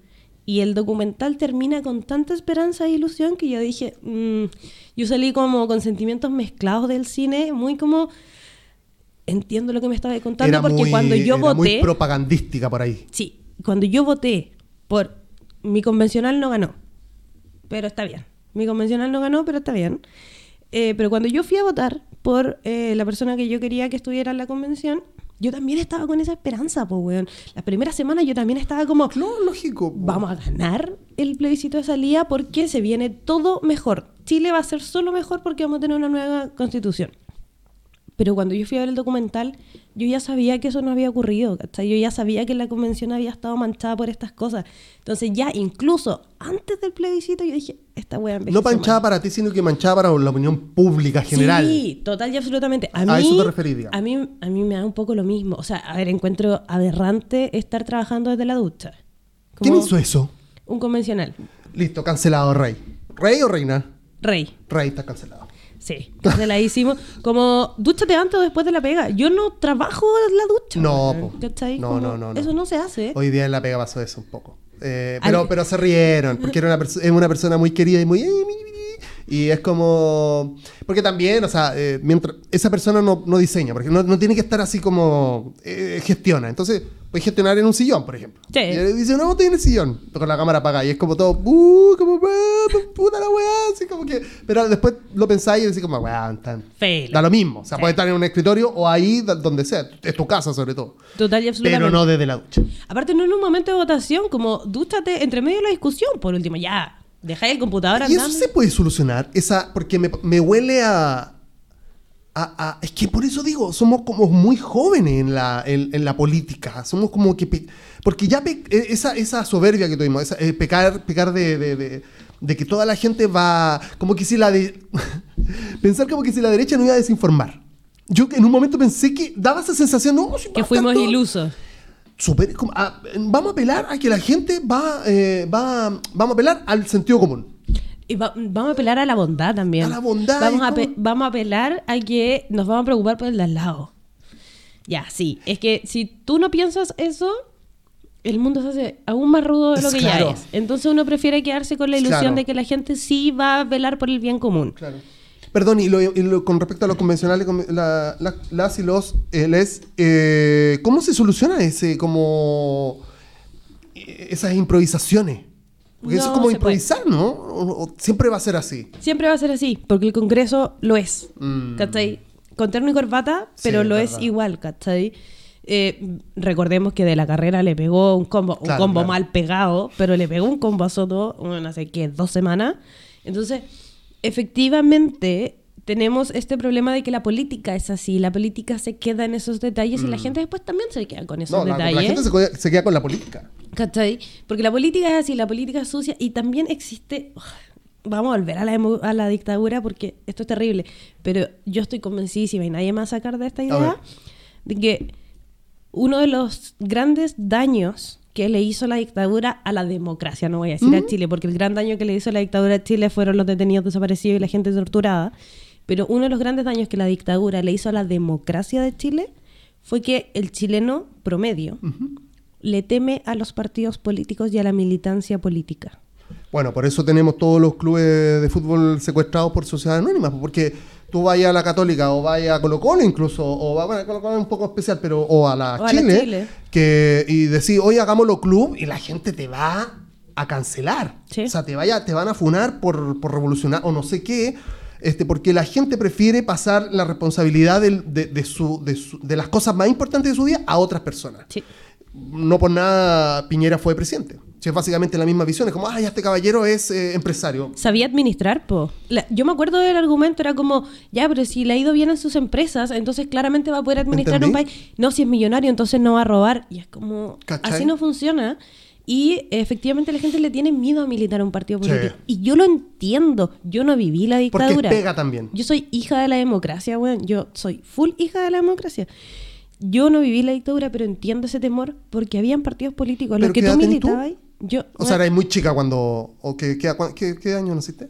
No sé qué año naciste. Yo nací cuando la, la democracia ya llevaba un año impuesta en este país. ¿Pero tú te consideras chica? ¿Así como chica? No chica. Porque yo nací en 84 y evidentemente había dictadura, pero no la, no la vi. Claro, no la recordáis. No la recuerdo. No, No, es una cosa que, ay, sí, vi milico, esa es la weá. y- No, yo pero nací en el lo- 91, po. Mm. Pero, pero aún así, sin haber visto la dictadura así como con militares en la calle y toda la weá, sé perfectamente este, este miedo irra- bueno, este miedo no racional, Sí. no irracional, hacerse cargo. Por eso te digo que la política en Chile es, es- yo ese día te lo juro que lo dije. No estamos acostumbrados a esto. No- y No. Ni siquiera estamos acostumbrados a ver a nuestro rival político celebrar. No, po. Estábamos de muerte, yo lo sé, pero yo decía, puta, por último nos están pescando a balazos, weón. Por último, porque en este país puede pasar, pasa en otros países sobre todo. Cacha que hoy día alguien me hizo un comentario que me heló la sangre. No, no lo puedo definir de otra forma. En la parada militar eh, se pifió a Boric y toda la cuestión que ya sabemos que ocurrió, pero aparentemente hay comentarios en lugares muy alejados a mis burbujas sociales en los que se dice que Boric estaba cagado de susto cuando el milico le fue a pedir permiso para iniciar la parada porque, comillas, creyó que le iba a pegar un balazo. Y es como, not funny, como no es entretenida esa situación, pero entiendo de dónde sacan la weá. Porque efectivamente el 73 los milicos bombardearon la moneda. La moneda, po, weón. Yo sabéis qué pasa, Cuco. Eh, yo con los años, yo, insisto, a mí solamente con los años haciéndome viejo fue como me importa menos, menos, menos este país y he, llegado a pensar a que si toda esta weá se quema con todas las personas que hay adentro, no voy a arrochar ni siquiera una lágrima. He llegado a pensar esa weá.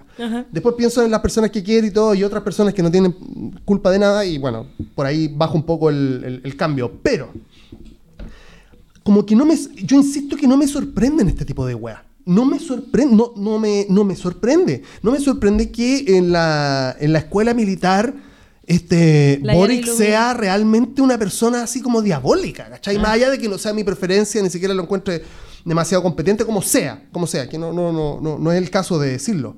Pero, por, ¿cómo apalanco esto? Hace, que de hecho lo busqué la otra vez y no puedo encontrar la noticia.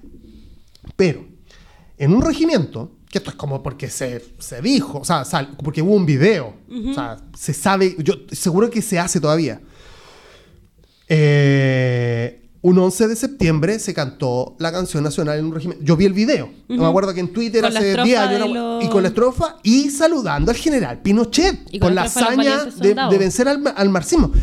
En, hace 10 años. Estamos hablando que el 2000. ¿Cuánto? ¿Estamos en 22? En el 2012. Sí. No, no el 94, no el 91, no el 98, el 2012 hace 10 años. A la fecha se sigue haciendo. Se sigue haciendo. por eso te digo, cuando hablo de un fondo, hablo de real y absoluta em, este, fascismo.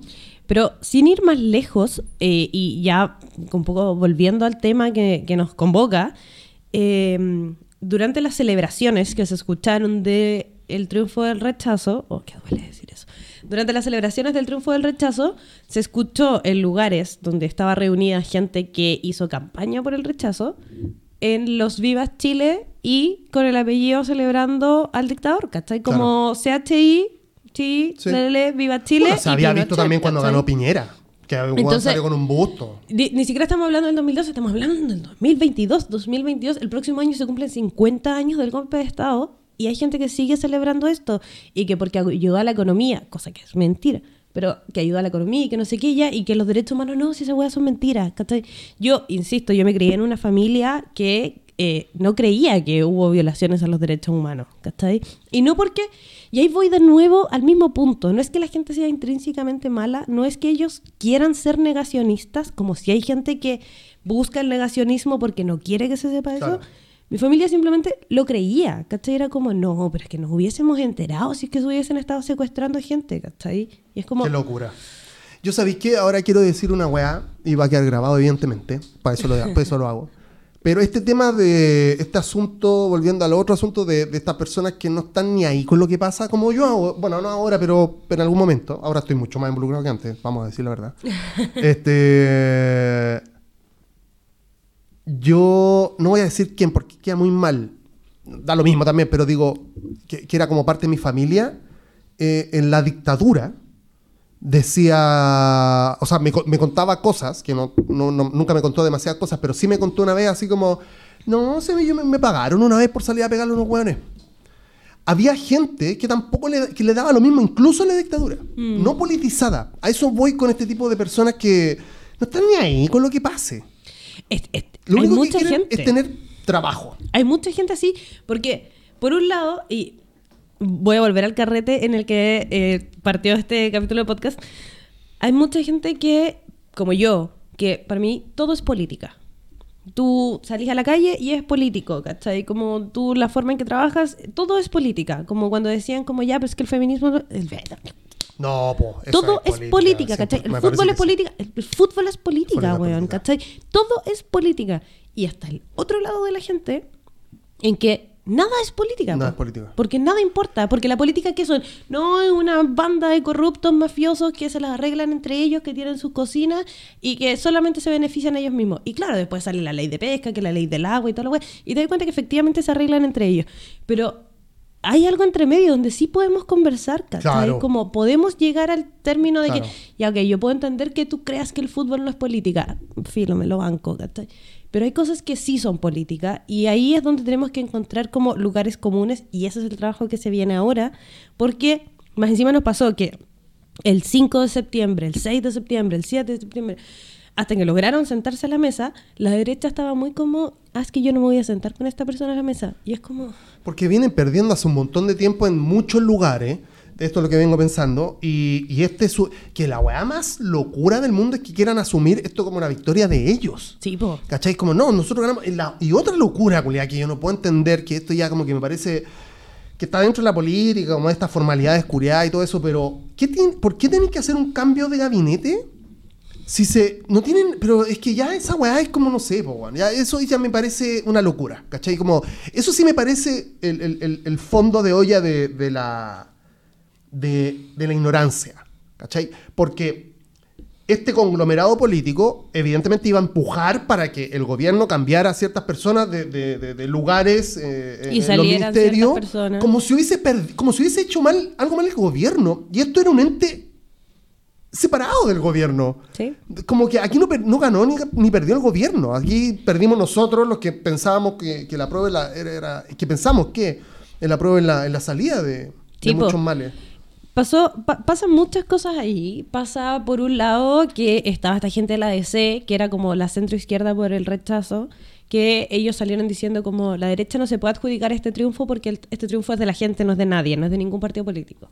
Después salió la derecha haciéndose como los eh, como los que no quieren la cosa, como los humildes, y como no, este es un triunfo de la gente, pero es de la derecha, pero es de la gente, ¿cachai? Y después salió la derecha cast diciendo como esto es Boric perdiendo. Porque Boric fue, y lo dijeron, sus palabras, Rojo Edwards y José Antonio Cast, Boric fue el general de campaña de la prueba. ¿Y eso es real?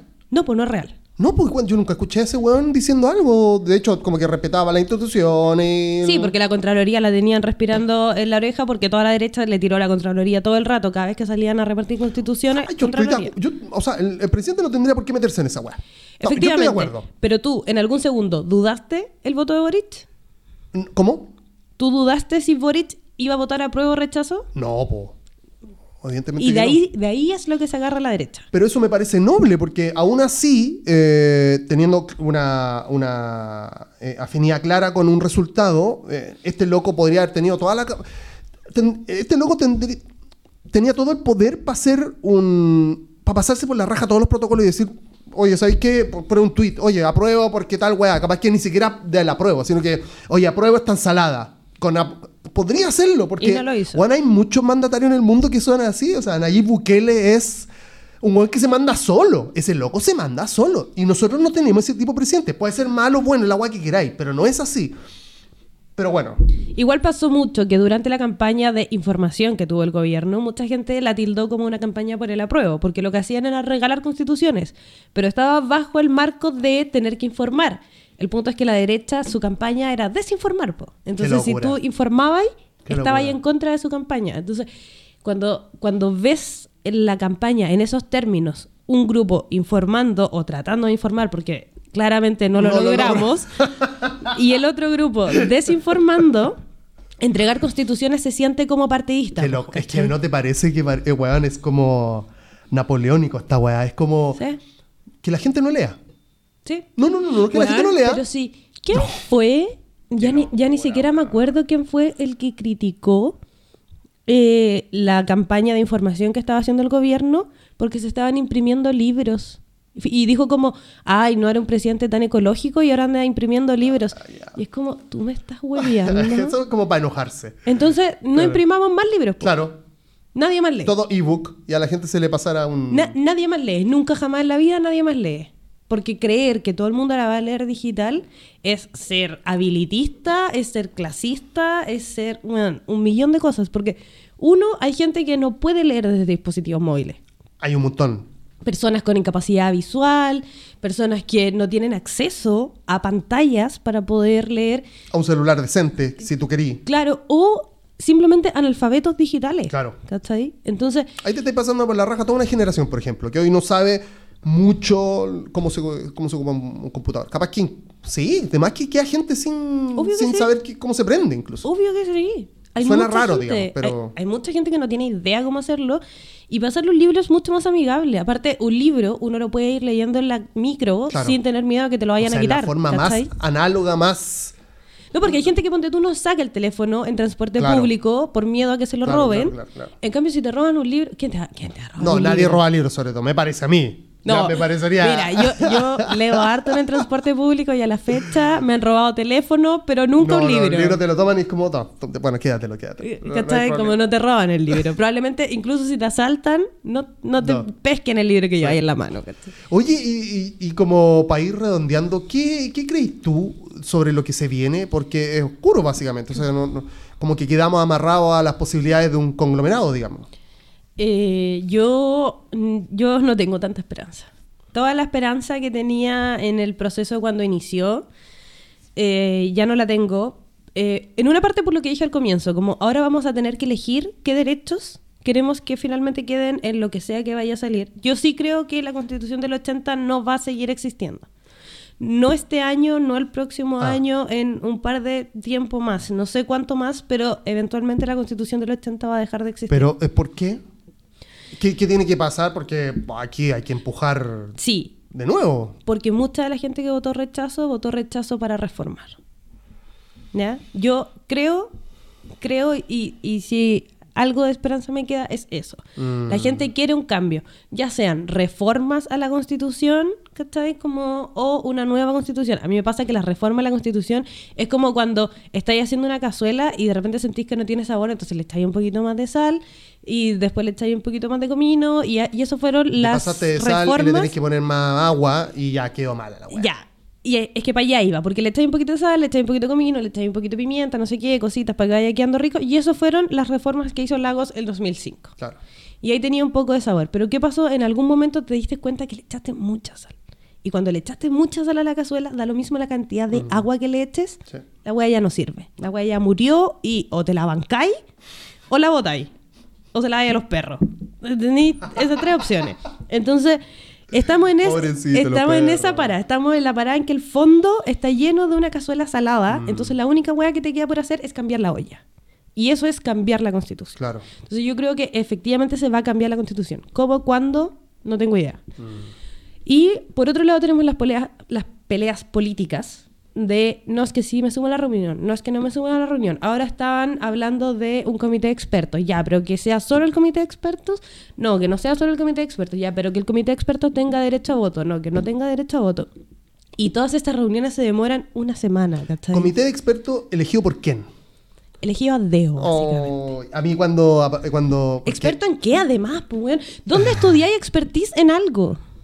Hasta Longueira puede ser experto en algo y lo van a meter ahí. Que esa es la, esa es la. A mí lo que me. insisto, a mí yo. Ok, vi que íbamos a perder y fue como, ok, ya, otra cosa. De hecho, me quedé lavando los platos, que me sirvió esa semana porque, bueno, venía con una altura de plato importante. Este. Yo no creo que las cosas vayan a cambiar, lamentablemente. ni siquiera que las reformen. Porque ya creo que... ¿Y sabéis, dónde, de dónde viene el pulso? Bueno, quiero corroborarlo mañana, cerca de acá, a ver cómo responde la calle. Pero si la calle no responde a una, a una acción un poco más directa, es porque ya se cocinó esta weá. Ya, ya se, yo creo que la calle, enfrió. Yo creo que la calle no va a responder. Eh, hay mucha gente que no quiere otro estallido. De hecho, yo creo que hay gente que votó por el apruebo por miedo a otro mm. estallido, ¿cachai? Ni siquiera convencidos por la, por la propuesta de constitución. Es buena también esa, sí. Yo creo que hay gente que votó a prueba por miedo a un nuevo estallido. Y cuando ganó el rechazo y las secundarias empezaron a saltar de nuevo las torniquetes, esa gente, bueno, se estaba amarrando a la silla porque estaban cagados de susto. Y los entiendo, ¿cachai? Hay cierta parte de mí que los entiende. Yo fui una persona que estuvo un mes completo metido en la plaza, ¿cachai? Como, efectivamente yo iba, teníamos como un grupo, de hecho, íbamos como en piña y toda la weá. Era el panorama de los viernes. Era el, jueves y viernes, más o menos. Nos juntábamos ahí en la misma esquina todos los días, ¿cachai? O toda la semana. Y hicimos guerrilla Nerdix, como... De nosotros no queda que no fuimos como al choque, ¿cachai? Eh, pero sí me pasa que yo creo que van a haber reformas. No tengo idea cómo, pero yo sí sé que la constitución de los 80 no va a seguir, va a mm, cambiar de alguna forma. Yo creo que, eh, porque también están los dos lados de la moneda, por decirlo de cierta forma. Hay gente, los más, los patriotas, toda esa gente. Libertarios de ahora incluso. Claro. El día de la votación, esta bueno me la El día de la votación, yo me. Voy a hacerlo corto. Voy a hacerlo muy largo, pero lo voy a hacer corto. Me fui. Eh, fui tarde, ponte tuvo cuatro, una cosa así. Y me fui de aquí de Vicuña Maquena, me, compré un cafecito, eh, fumé, no, no creo que no fumé, pero bien, escuchando música, me, compré un brownie. Entonces iba muy feliz porque dije, voy a ir caminando, esta a quedar en Franklin, calculé mal también. Lo caminé igual, cagado calor, pero lo hice. Entonces, en eso que iba para allá pensando las cosas que tenía que pensar, eh, tarde bonita sobre todo, short, em, voy para allá y veo una pareja eh, un hombre y una mujer de la mano, los dos con una polera igual, mismo diseño, con una serpiente comiéndose la cola. Y ah. arriba decía Don't Trade on Me, que es básicamente el escudo de los libertarios. Estamos en esa época también. Sí, po. Estamos en esa época también. Ya, bueno.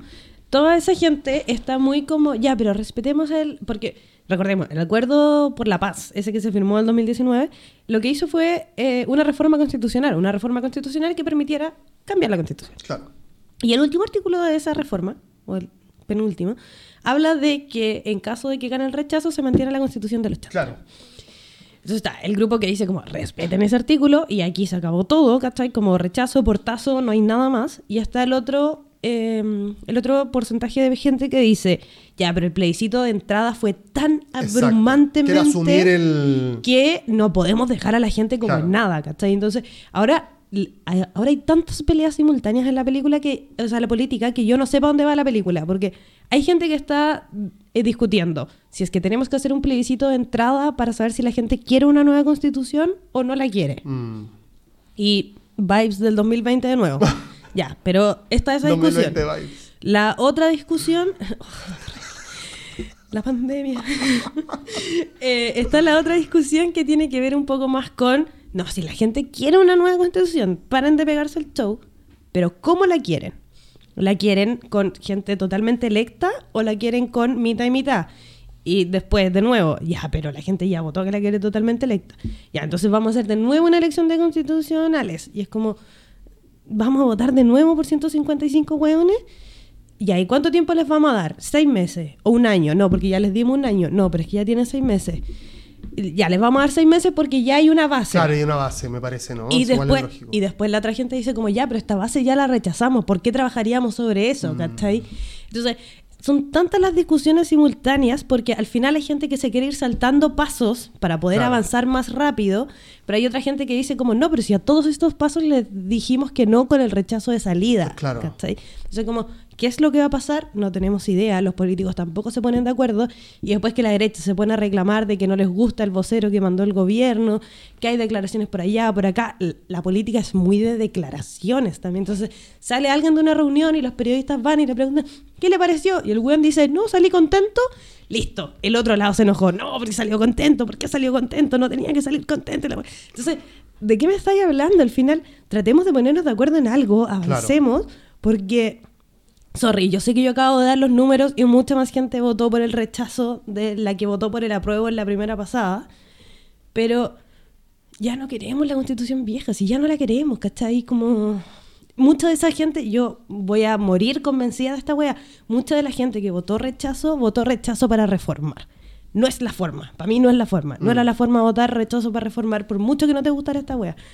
Yo creo que el, el ejercicio de campaña que yo hice al final fue como ya si no te gusta esta, esta constitución, apruébala igual y la cambiamos después, weón. Si la del 80 también la cambiamos. ¿Cachai?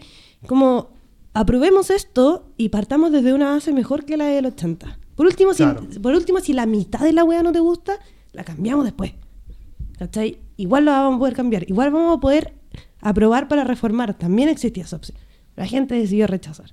Entonces, ahora que ya estamos con el poncho puesto del rechazo, es como, ya, ¿qué hacemos ahora? Y nadie tiene idea para dónde va la película, porque todo el mundo quiere weas distintas. ¿Cachai? Como dentro de las mismas organizaciones, la gente quiere weas distintas. Para la primera mesa que se sentaron a conversar, que fue el 7 de septiembre o el 6 de septiembre, no fue el Partido Republicano. Porque el Partido Republicano estaba muy como, no, pues si votamos rechazo ya no hay nada, nos quedamos con la del 80 y viva el general, ¿cachai? Entonces, no, no te podría decir qué es lo que va a ocurrir, pero lo único que yo sí sé es que la, constitución del 80 ya está muerta. Y porque, aparte, nadie democráticamente te puede llegar a decir, nadie con, con un poder importante, ¿cachai? No estoy hablando del Partido Republicano, pero Boric no puede soltar esta pelota, ¿cachai? Esta pelota está hirviendo, pero no la puede soltar. Y los partidos políticos tampoco. Entonces, eventualmente... Perdón, ¿y cómo intervenir, podría intervenir Boric? O sea, en esa posición tan imparcial que es gobernar para todos, por ejemplo. De hecho, Boric se salió un poco, porque lo que él había hecho fue como, ok, discuten los partidos políticos, pero yo voy a mandar a la nueva ministra de la Secretaría General de Gobierno, que era la... Eh, la antes la... No, pues antes era Giorgio Jackson. Ah, perdón, claro. Antes era Giorgio Jackson y dijeron como, no, nosotros no nos vamos a entrar a hablar con Giorgio Jackson porque nos cae mal porque nos dijo boomer. Entonces, cámbienme a este ministro. Y Boris dijo, ya, ok, cambiamos al ministro y puso a la, a la Analia Uriarte, que era del segundo piso, persona que venía trabajando con Michelle Bachelet. Creo que la quieren más, me parece, ¿no? Tiene más respeto. A, escuché un par de declaraciones sí, la respetan un poco más políticamente. ella porque tiene más experiencia y la weá. Porque efectivamente viene de ser asesora política, mm. Entonces dijeron como ya, perfecto, con esta persona nos podemos entrar a conversar.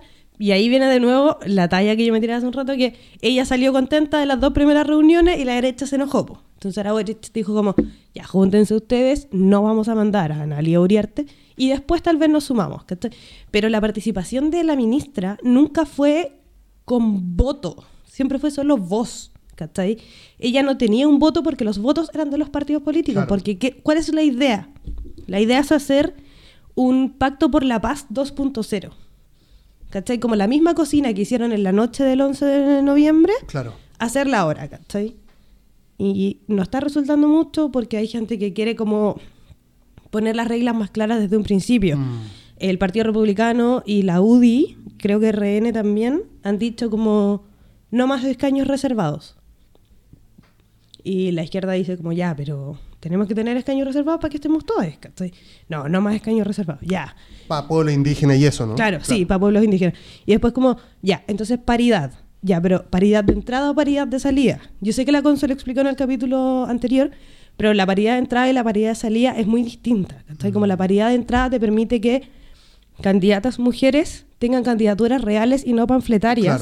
Versus la paridad de salida, que es solo reajustar el número al final. Entonces, ahí, ahí te vas dando cuenta de que es necesario ajustar todos estos detalles para que sea una convención como decente y que pueda hablar algo. Y después dicen como, ya, pero lo que nos pasó en la convención pasada es que estaba la tía Pikachu, que no sabía de nada. Es como, ya, entonces ahora vamos a tener un panel de expertos. Ya, pero ese panel de expertos va a poder votar o no va a poder votar. Como, entonces, hay demasiadas discusiones, está demasiado nublada la película, pero yo creo que eventualmente vamos a llegar a un consenso. Pasa que a mí me da la, sensación de que en Chile tienen que pasar weá bordes para llegar a para llegar a, como a tomar determinaciones como muy serias, ¿cachai? Como por ejemplo el acuerdo por la paz, o sea, o una nueva constitución, o sea, tenéis que Claro, Chile se estaba destruyendo. ¿Me entendí? ¿Cachai? Entonces no, no veo por qué ahora tendría que ser distinto.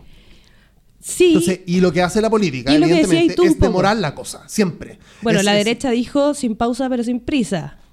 Vamos, es lo que tú decís, pueden ser dos años de negociaciones y está bien, bacán. Pero lo que yo apelo, y por qué no creo que pase nada nunca más, es porque, y yo se lo había comentado a los chiquillos, no me escucharon. Consue, Chaya, no me quisieron hacer caso.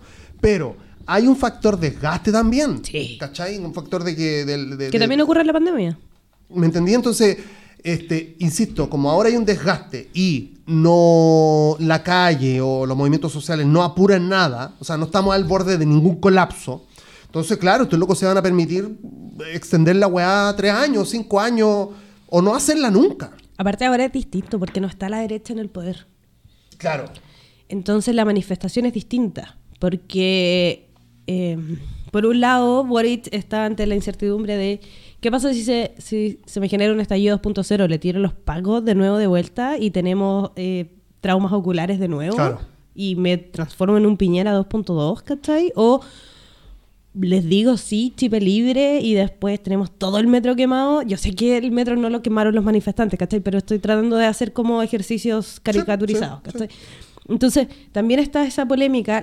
La gente tampoco tiene la misma ganas de salir a la calle, por lo que habláis tú del desgaste Entonces, el escenario está muy complejo, eh, hay demasiados factores como influyendo en toda la weá, y por otro lado, la derecha también está muy como, no, sí, vamos a reformar, vamos a reformar. Pero yo creo que en el fondo no están ni ahí con reformar. No, no están ni ahí. Menos de hacer una constitución nueva. Y todos esos cambios al final requieren mucha voluntad política.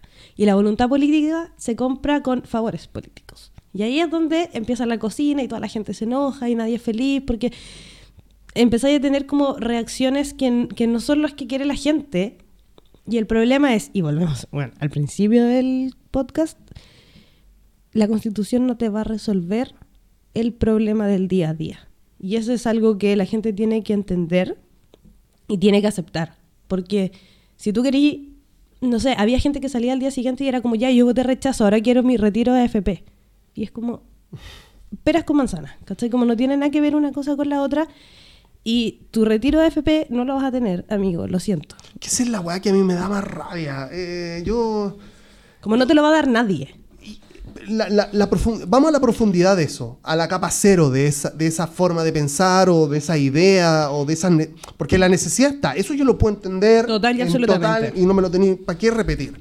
Pero, este, esa, esa, el, el hecho de, por ejemplo, no te da vergüenza culpa, no te da eh, un sentimiento amargo de vivir dentro de un sistema que fue ideado por militares. O sea, estamos hablando, pero de lo capa cero, cero, menos cero, de la, de la, de la que está más abajo de todo. Es como, y a esas personas yo eh, cuestiono, ¿cachai? Como, está bien, tú querés tus cosas, vivís de una forma, te ha costado un montón de. Yo tengo un par de amigos que, que les va bien y tienen cosas. ¿Cachai? Y, las lucen, y son para ellos su orgullo y toda la weá. Este, y estoy seguro que votaron rechazo, obviamente. No porque sean de derecha, sino que porque, porque sienten amenazada su propiedad. Y ahí es donde quiero ir, a esa capa eh, súper primitiva de la sociedad, de, cierta parte de la sociedad, de, de verdad tú, o sea, si el día de mañana eh, se postulara un milico, yo no sé si se puede, a presidente. No me da lo mismo. Pero no, no, creo que no puede. Ya, se da de baja el culiado, creo que se puede eso. Ya, como en Bolsonaro, digamos, que también fue milico, pero lo echaron, no se acuerda. Y el loco te diera dos, tres ideas buenas y tú dijeras, sí, voy a votar por esto. Considerar a un militar. Esa es la weá que a mí me parece heavy. Y eso es, insisto, toda esta población, que yo digo que no está ni ahí con nada, no le parece mal. No, yo creo que no le parece mal la idea. Y esa, ese es, eh, bueno, por eso te digo, y aquí vuelvo a la weá de la Copa Mundial de, la, de las dictaduras, eh, porque esta sociedad no está...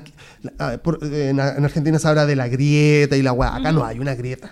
Acá hay un forao. Un abismo. Heavy, pero heavy, pero heavy en la sociedad. El Gran Cañón es una grieta al lado de lo que hay acá. Esta weá es real y, y, esa es la mayor, me parece, victoria de la, de la dictadura. Sí, con, los respetos que me merece el contexto, ¿cachai? Por Porque, porque hoy por hoy pasa esto. O sea, se instaló un, sistema y hay gente que lo defiende. Hay gente con súper pocos recursos que lo defiende. Esa weá es muy heavy.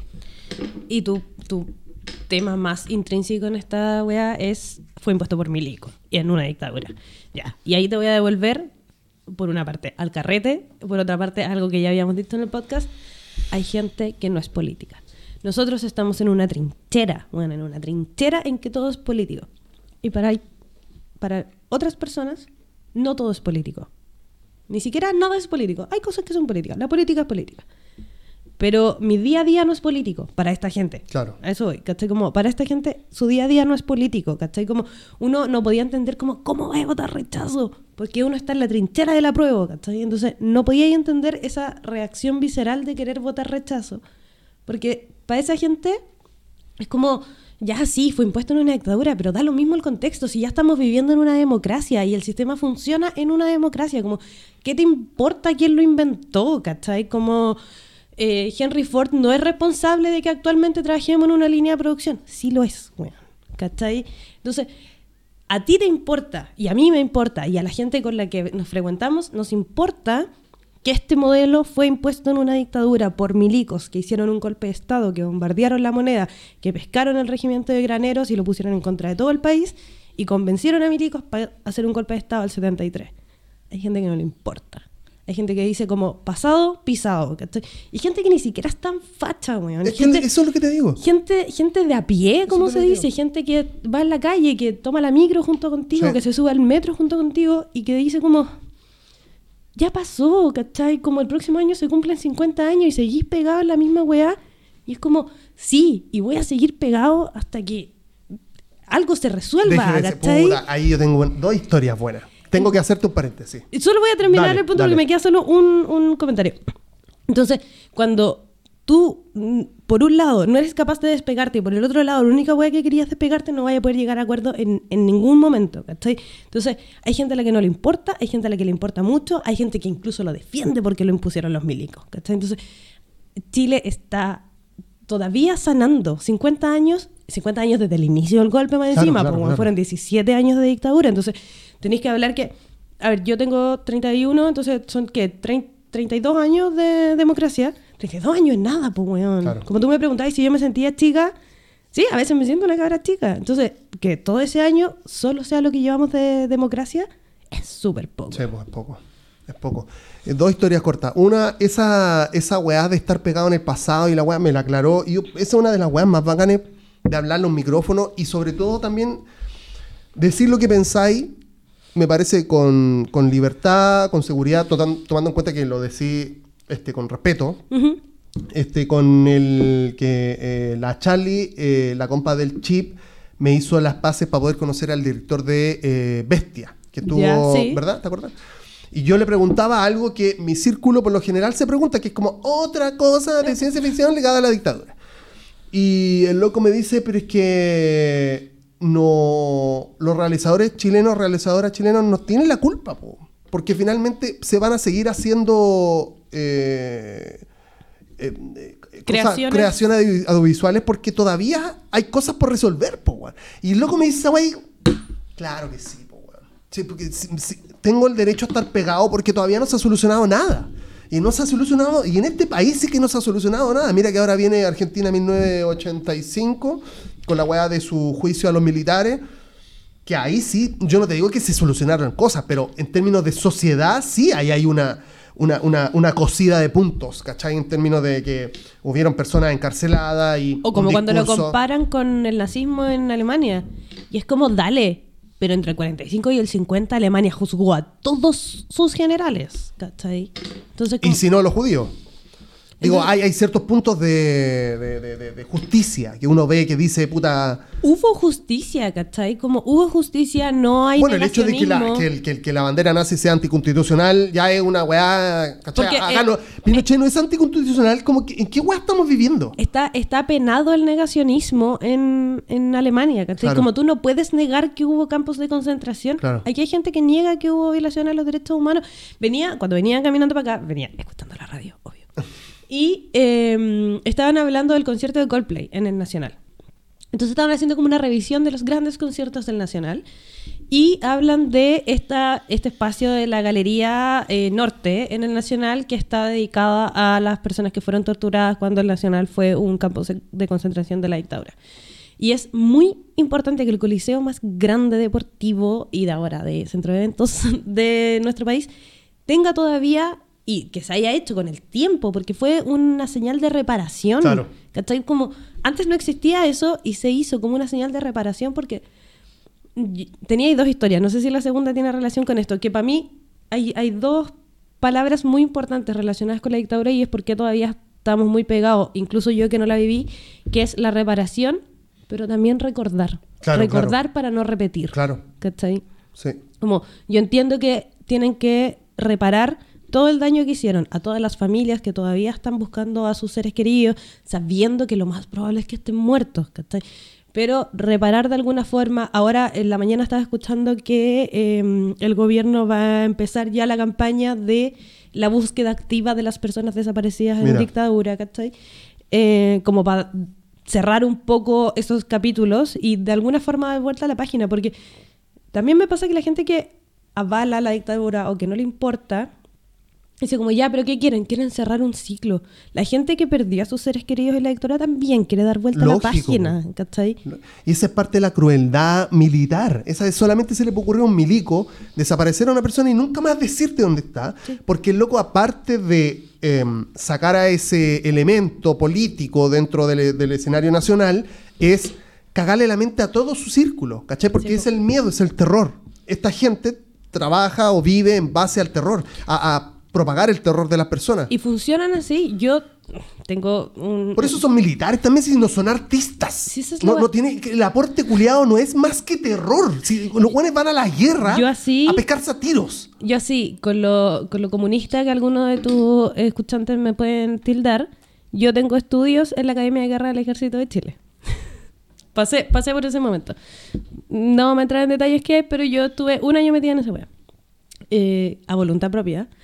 Eh, y una de las cosas que te explican, o uno de los módulos que tenía este curso que yo tomé, eh, era explosivos y te explicaban cómo funcionaban las granadas. Una granada no está, diseñada para matarte. Una granada está diseñada para desmembrarte parcialmente. Entonces lo que hace es que van cinco milicos corriendo juntos. Vamos a decir, como del punto A al punto B para poder resguardarse. Entonces, cuando van del punto A al punto B, el milico del otro bando le tira una granada a este grupo de cinco milicos. Cinco milicos que probablemente vienen del mismo regimiento, que probablemente se enrolaron juntos, que probablemente vivieron toda su vida en la misma campaña. Entonces queda, va Juanito, Pepito, Pedrito y a Luisito le llega la granada cerca y le corta un brazo. Entonces, ¿qué pasa con los otros cuatro seres humanos? Ven a uno de sus mejores amigos muriéndose en el campo de batalla, como solo con un brazo menos, y dicen, este buen yo lo puedo salvar se lo tiran al hombro. Entonces les caga la moral a los cuatro que siguen corriendo, porque primero tienen que llevar peso muerto, porque el weón tiene un brazo menos, tienen que llevar peso muerto y más encima van todo el rato como, se me va a morir mi mejor amigo, se me va a morir mi mejor Y eso es una táctica militar, una táctica militar que no está diseñada para matar a un ser humano, sino que para cagarle la cabeza a cinco weones de un solo tiro. Qué heavy. Es muy horrible. Qué heavy, weón. Es muy horrible y terrible que lo termine contando en este podcast, pero así está funciona, así funciona la mente, ¿cachai? Como de la guerra, porque efectivamente tú lo dices, nuestros milicos son personas que estudiaron una carrera y que no están titulados, están solo egresados, porque nunca han ido a una guerra. Claro. ¿ya? Entonces solo se preparan para ir a una guerra. Y están, están educados para pensar así, ¿cachai? Como tú en el ejército no puedes tener objeción de conciencia, Como no, no podéis decir como, no, es que yo no quiero matar, Como, no, es que yo no quiero hacer esto, porque es una institución jerárquica, militarizada, ¿cachai? Y aunque les duela, no beligerante, están eh, subordinados al poder civil, ¿cachai? Que el otro día se enojaron porque el Boric tuiteó que estaban eh, subordinados al poder civil. Y es como, así son, ¿cachai? Si, si cuando se les escapan los enanitos al bosque y hacen un golpe de Estado, los tenéis que subordinar al poder civil. Po. Qué locura que nosotros tengamos que pensar en que la constitución tiene que incluir un párrafo que diga que no pueden haber golpes de Estado. Po, sí, Así de fachos somos, y nosotros somos lo dijo la Conso en el programa pasado, como dime que viviste una dictadura sin decirme que viviste una dictadura. Entonces, no sé, yo, yo, no, ah, yo ah, bajan mi esperanza a eso, ¿cachai? Siempre, a que estamos en ese... Y no sé cómo poder solucionarlo, porque la otra, yo insisto, la única forma es presión social y creo que hay un desgaste, volviendo al, como al tópico que no... No, yo creo que la presión social no va a ocurrir por múltiples factores nuevamente. Eh, y va a haber que confiar en la política, entonces va a ser un camino lento, eh, doloroso, con reveses, con muchos reveses. Yo creo que vamos a avanzar tres pasos y vamos a retroceder uno, y así vamos a ir avanzando. Pero yo tengo la esperanza de que en algún momento em, efectivamente vamos a tener una nueva constitución.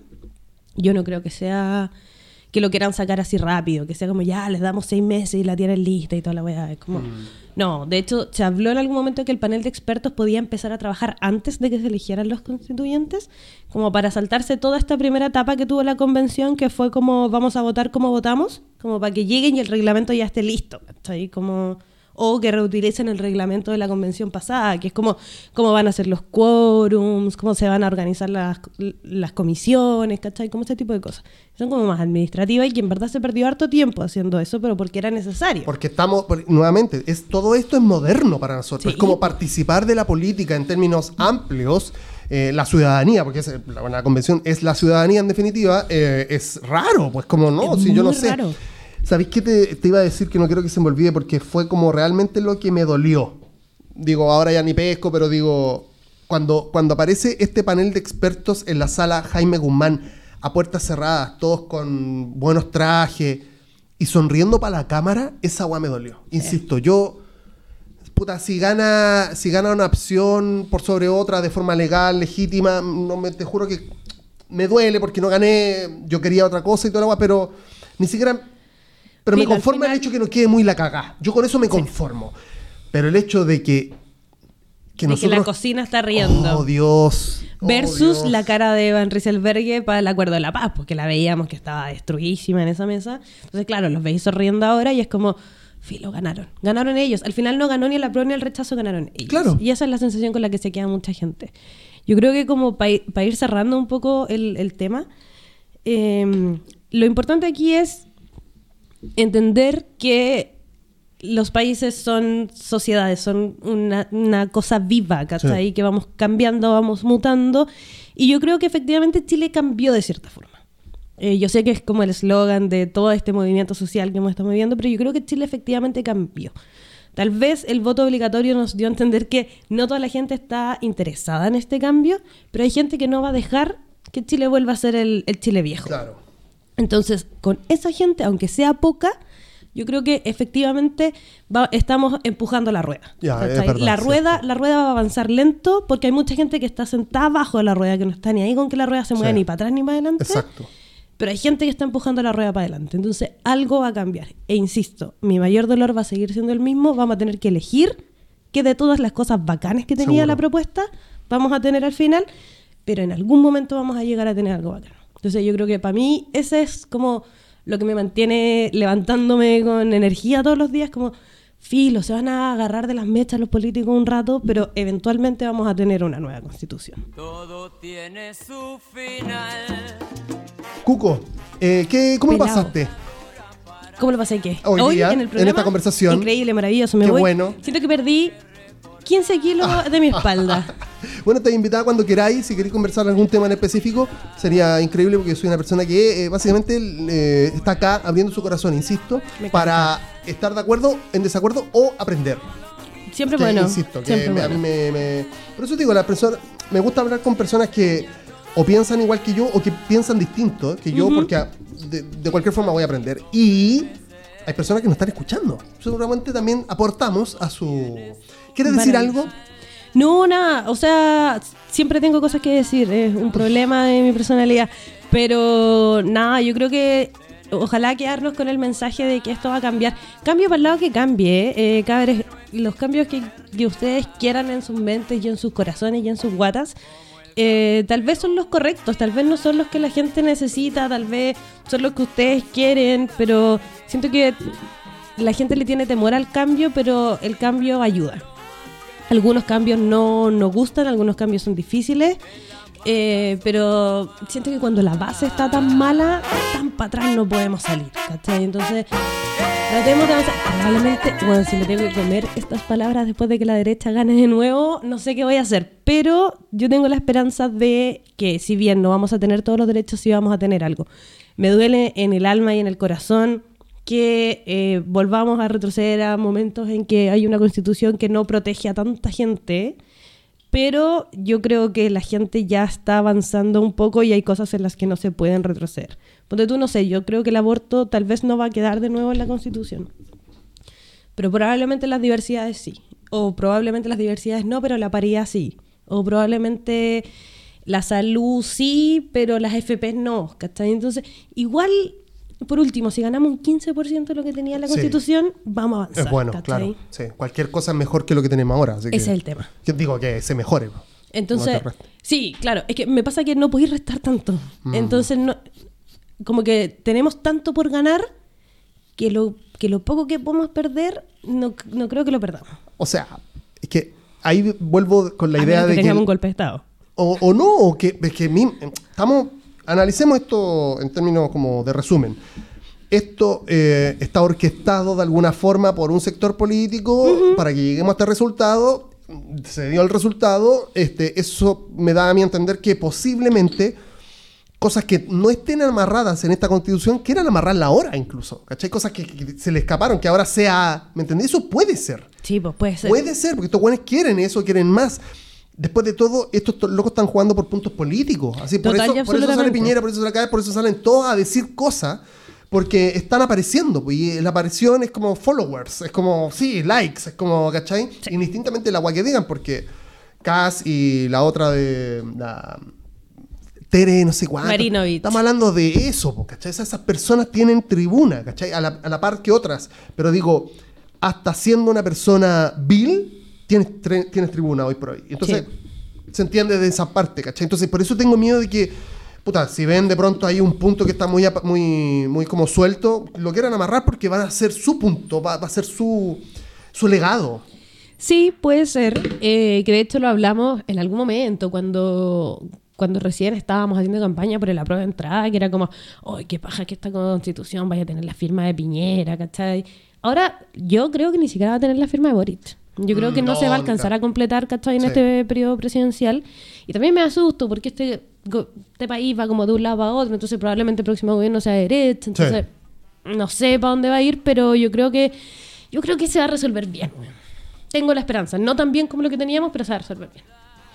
Le damos las gracias a todas las personas que llegaron hasta este punto del podcast. Este, si quieren, pueden, eh, insisto, eh, seguir la página de Precio por DM y también seguir todos los lunes, si no me equivoco, en el Twitch de Nerdix a Les Peliparlantes, en donde hablan de la actual, de la, como en otro podcast de cine que yo escucho argentino, como de la contingencia. Sí. La contingencia del cine, estos, eh, estas personas la, la repasan con mucho ahínco y es muy divertido y deberían escucharlo. Muchas gracias, Cuco, por venir. Y por Muchas la, gracias por la invitación. Por la. ¿Por qué? Por todo. Muchas gracias. Por la cerveza.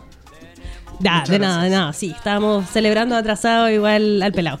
Así que nada, muchas gracias a la gente que lo escuchó. Eh, no sé si te maté la salida, pero en verdad quiero agradecer a toda la gente que llegó a este momento, porque yo siento que llevamos 10.000 horas hablando. Llevamos Dora. Ya. Podcast de Dora. Terrible. Podcast de Dora. Lo siento, yo dije que me iba a ir por las ramas, yo dije que soy buena para hablar, así que lo siento, pero muchas gracias por haberlo escuchado, lo pasé increíble, muchas gracias por la invitación, pelado, y ojalá que se repita. Arigatou gozaimasu. Chao, Cuco. Chao, chicos. Chau, chau, chau, chau.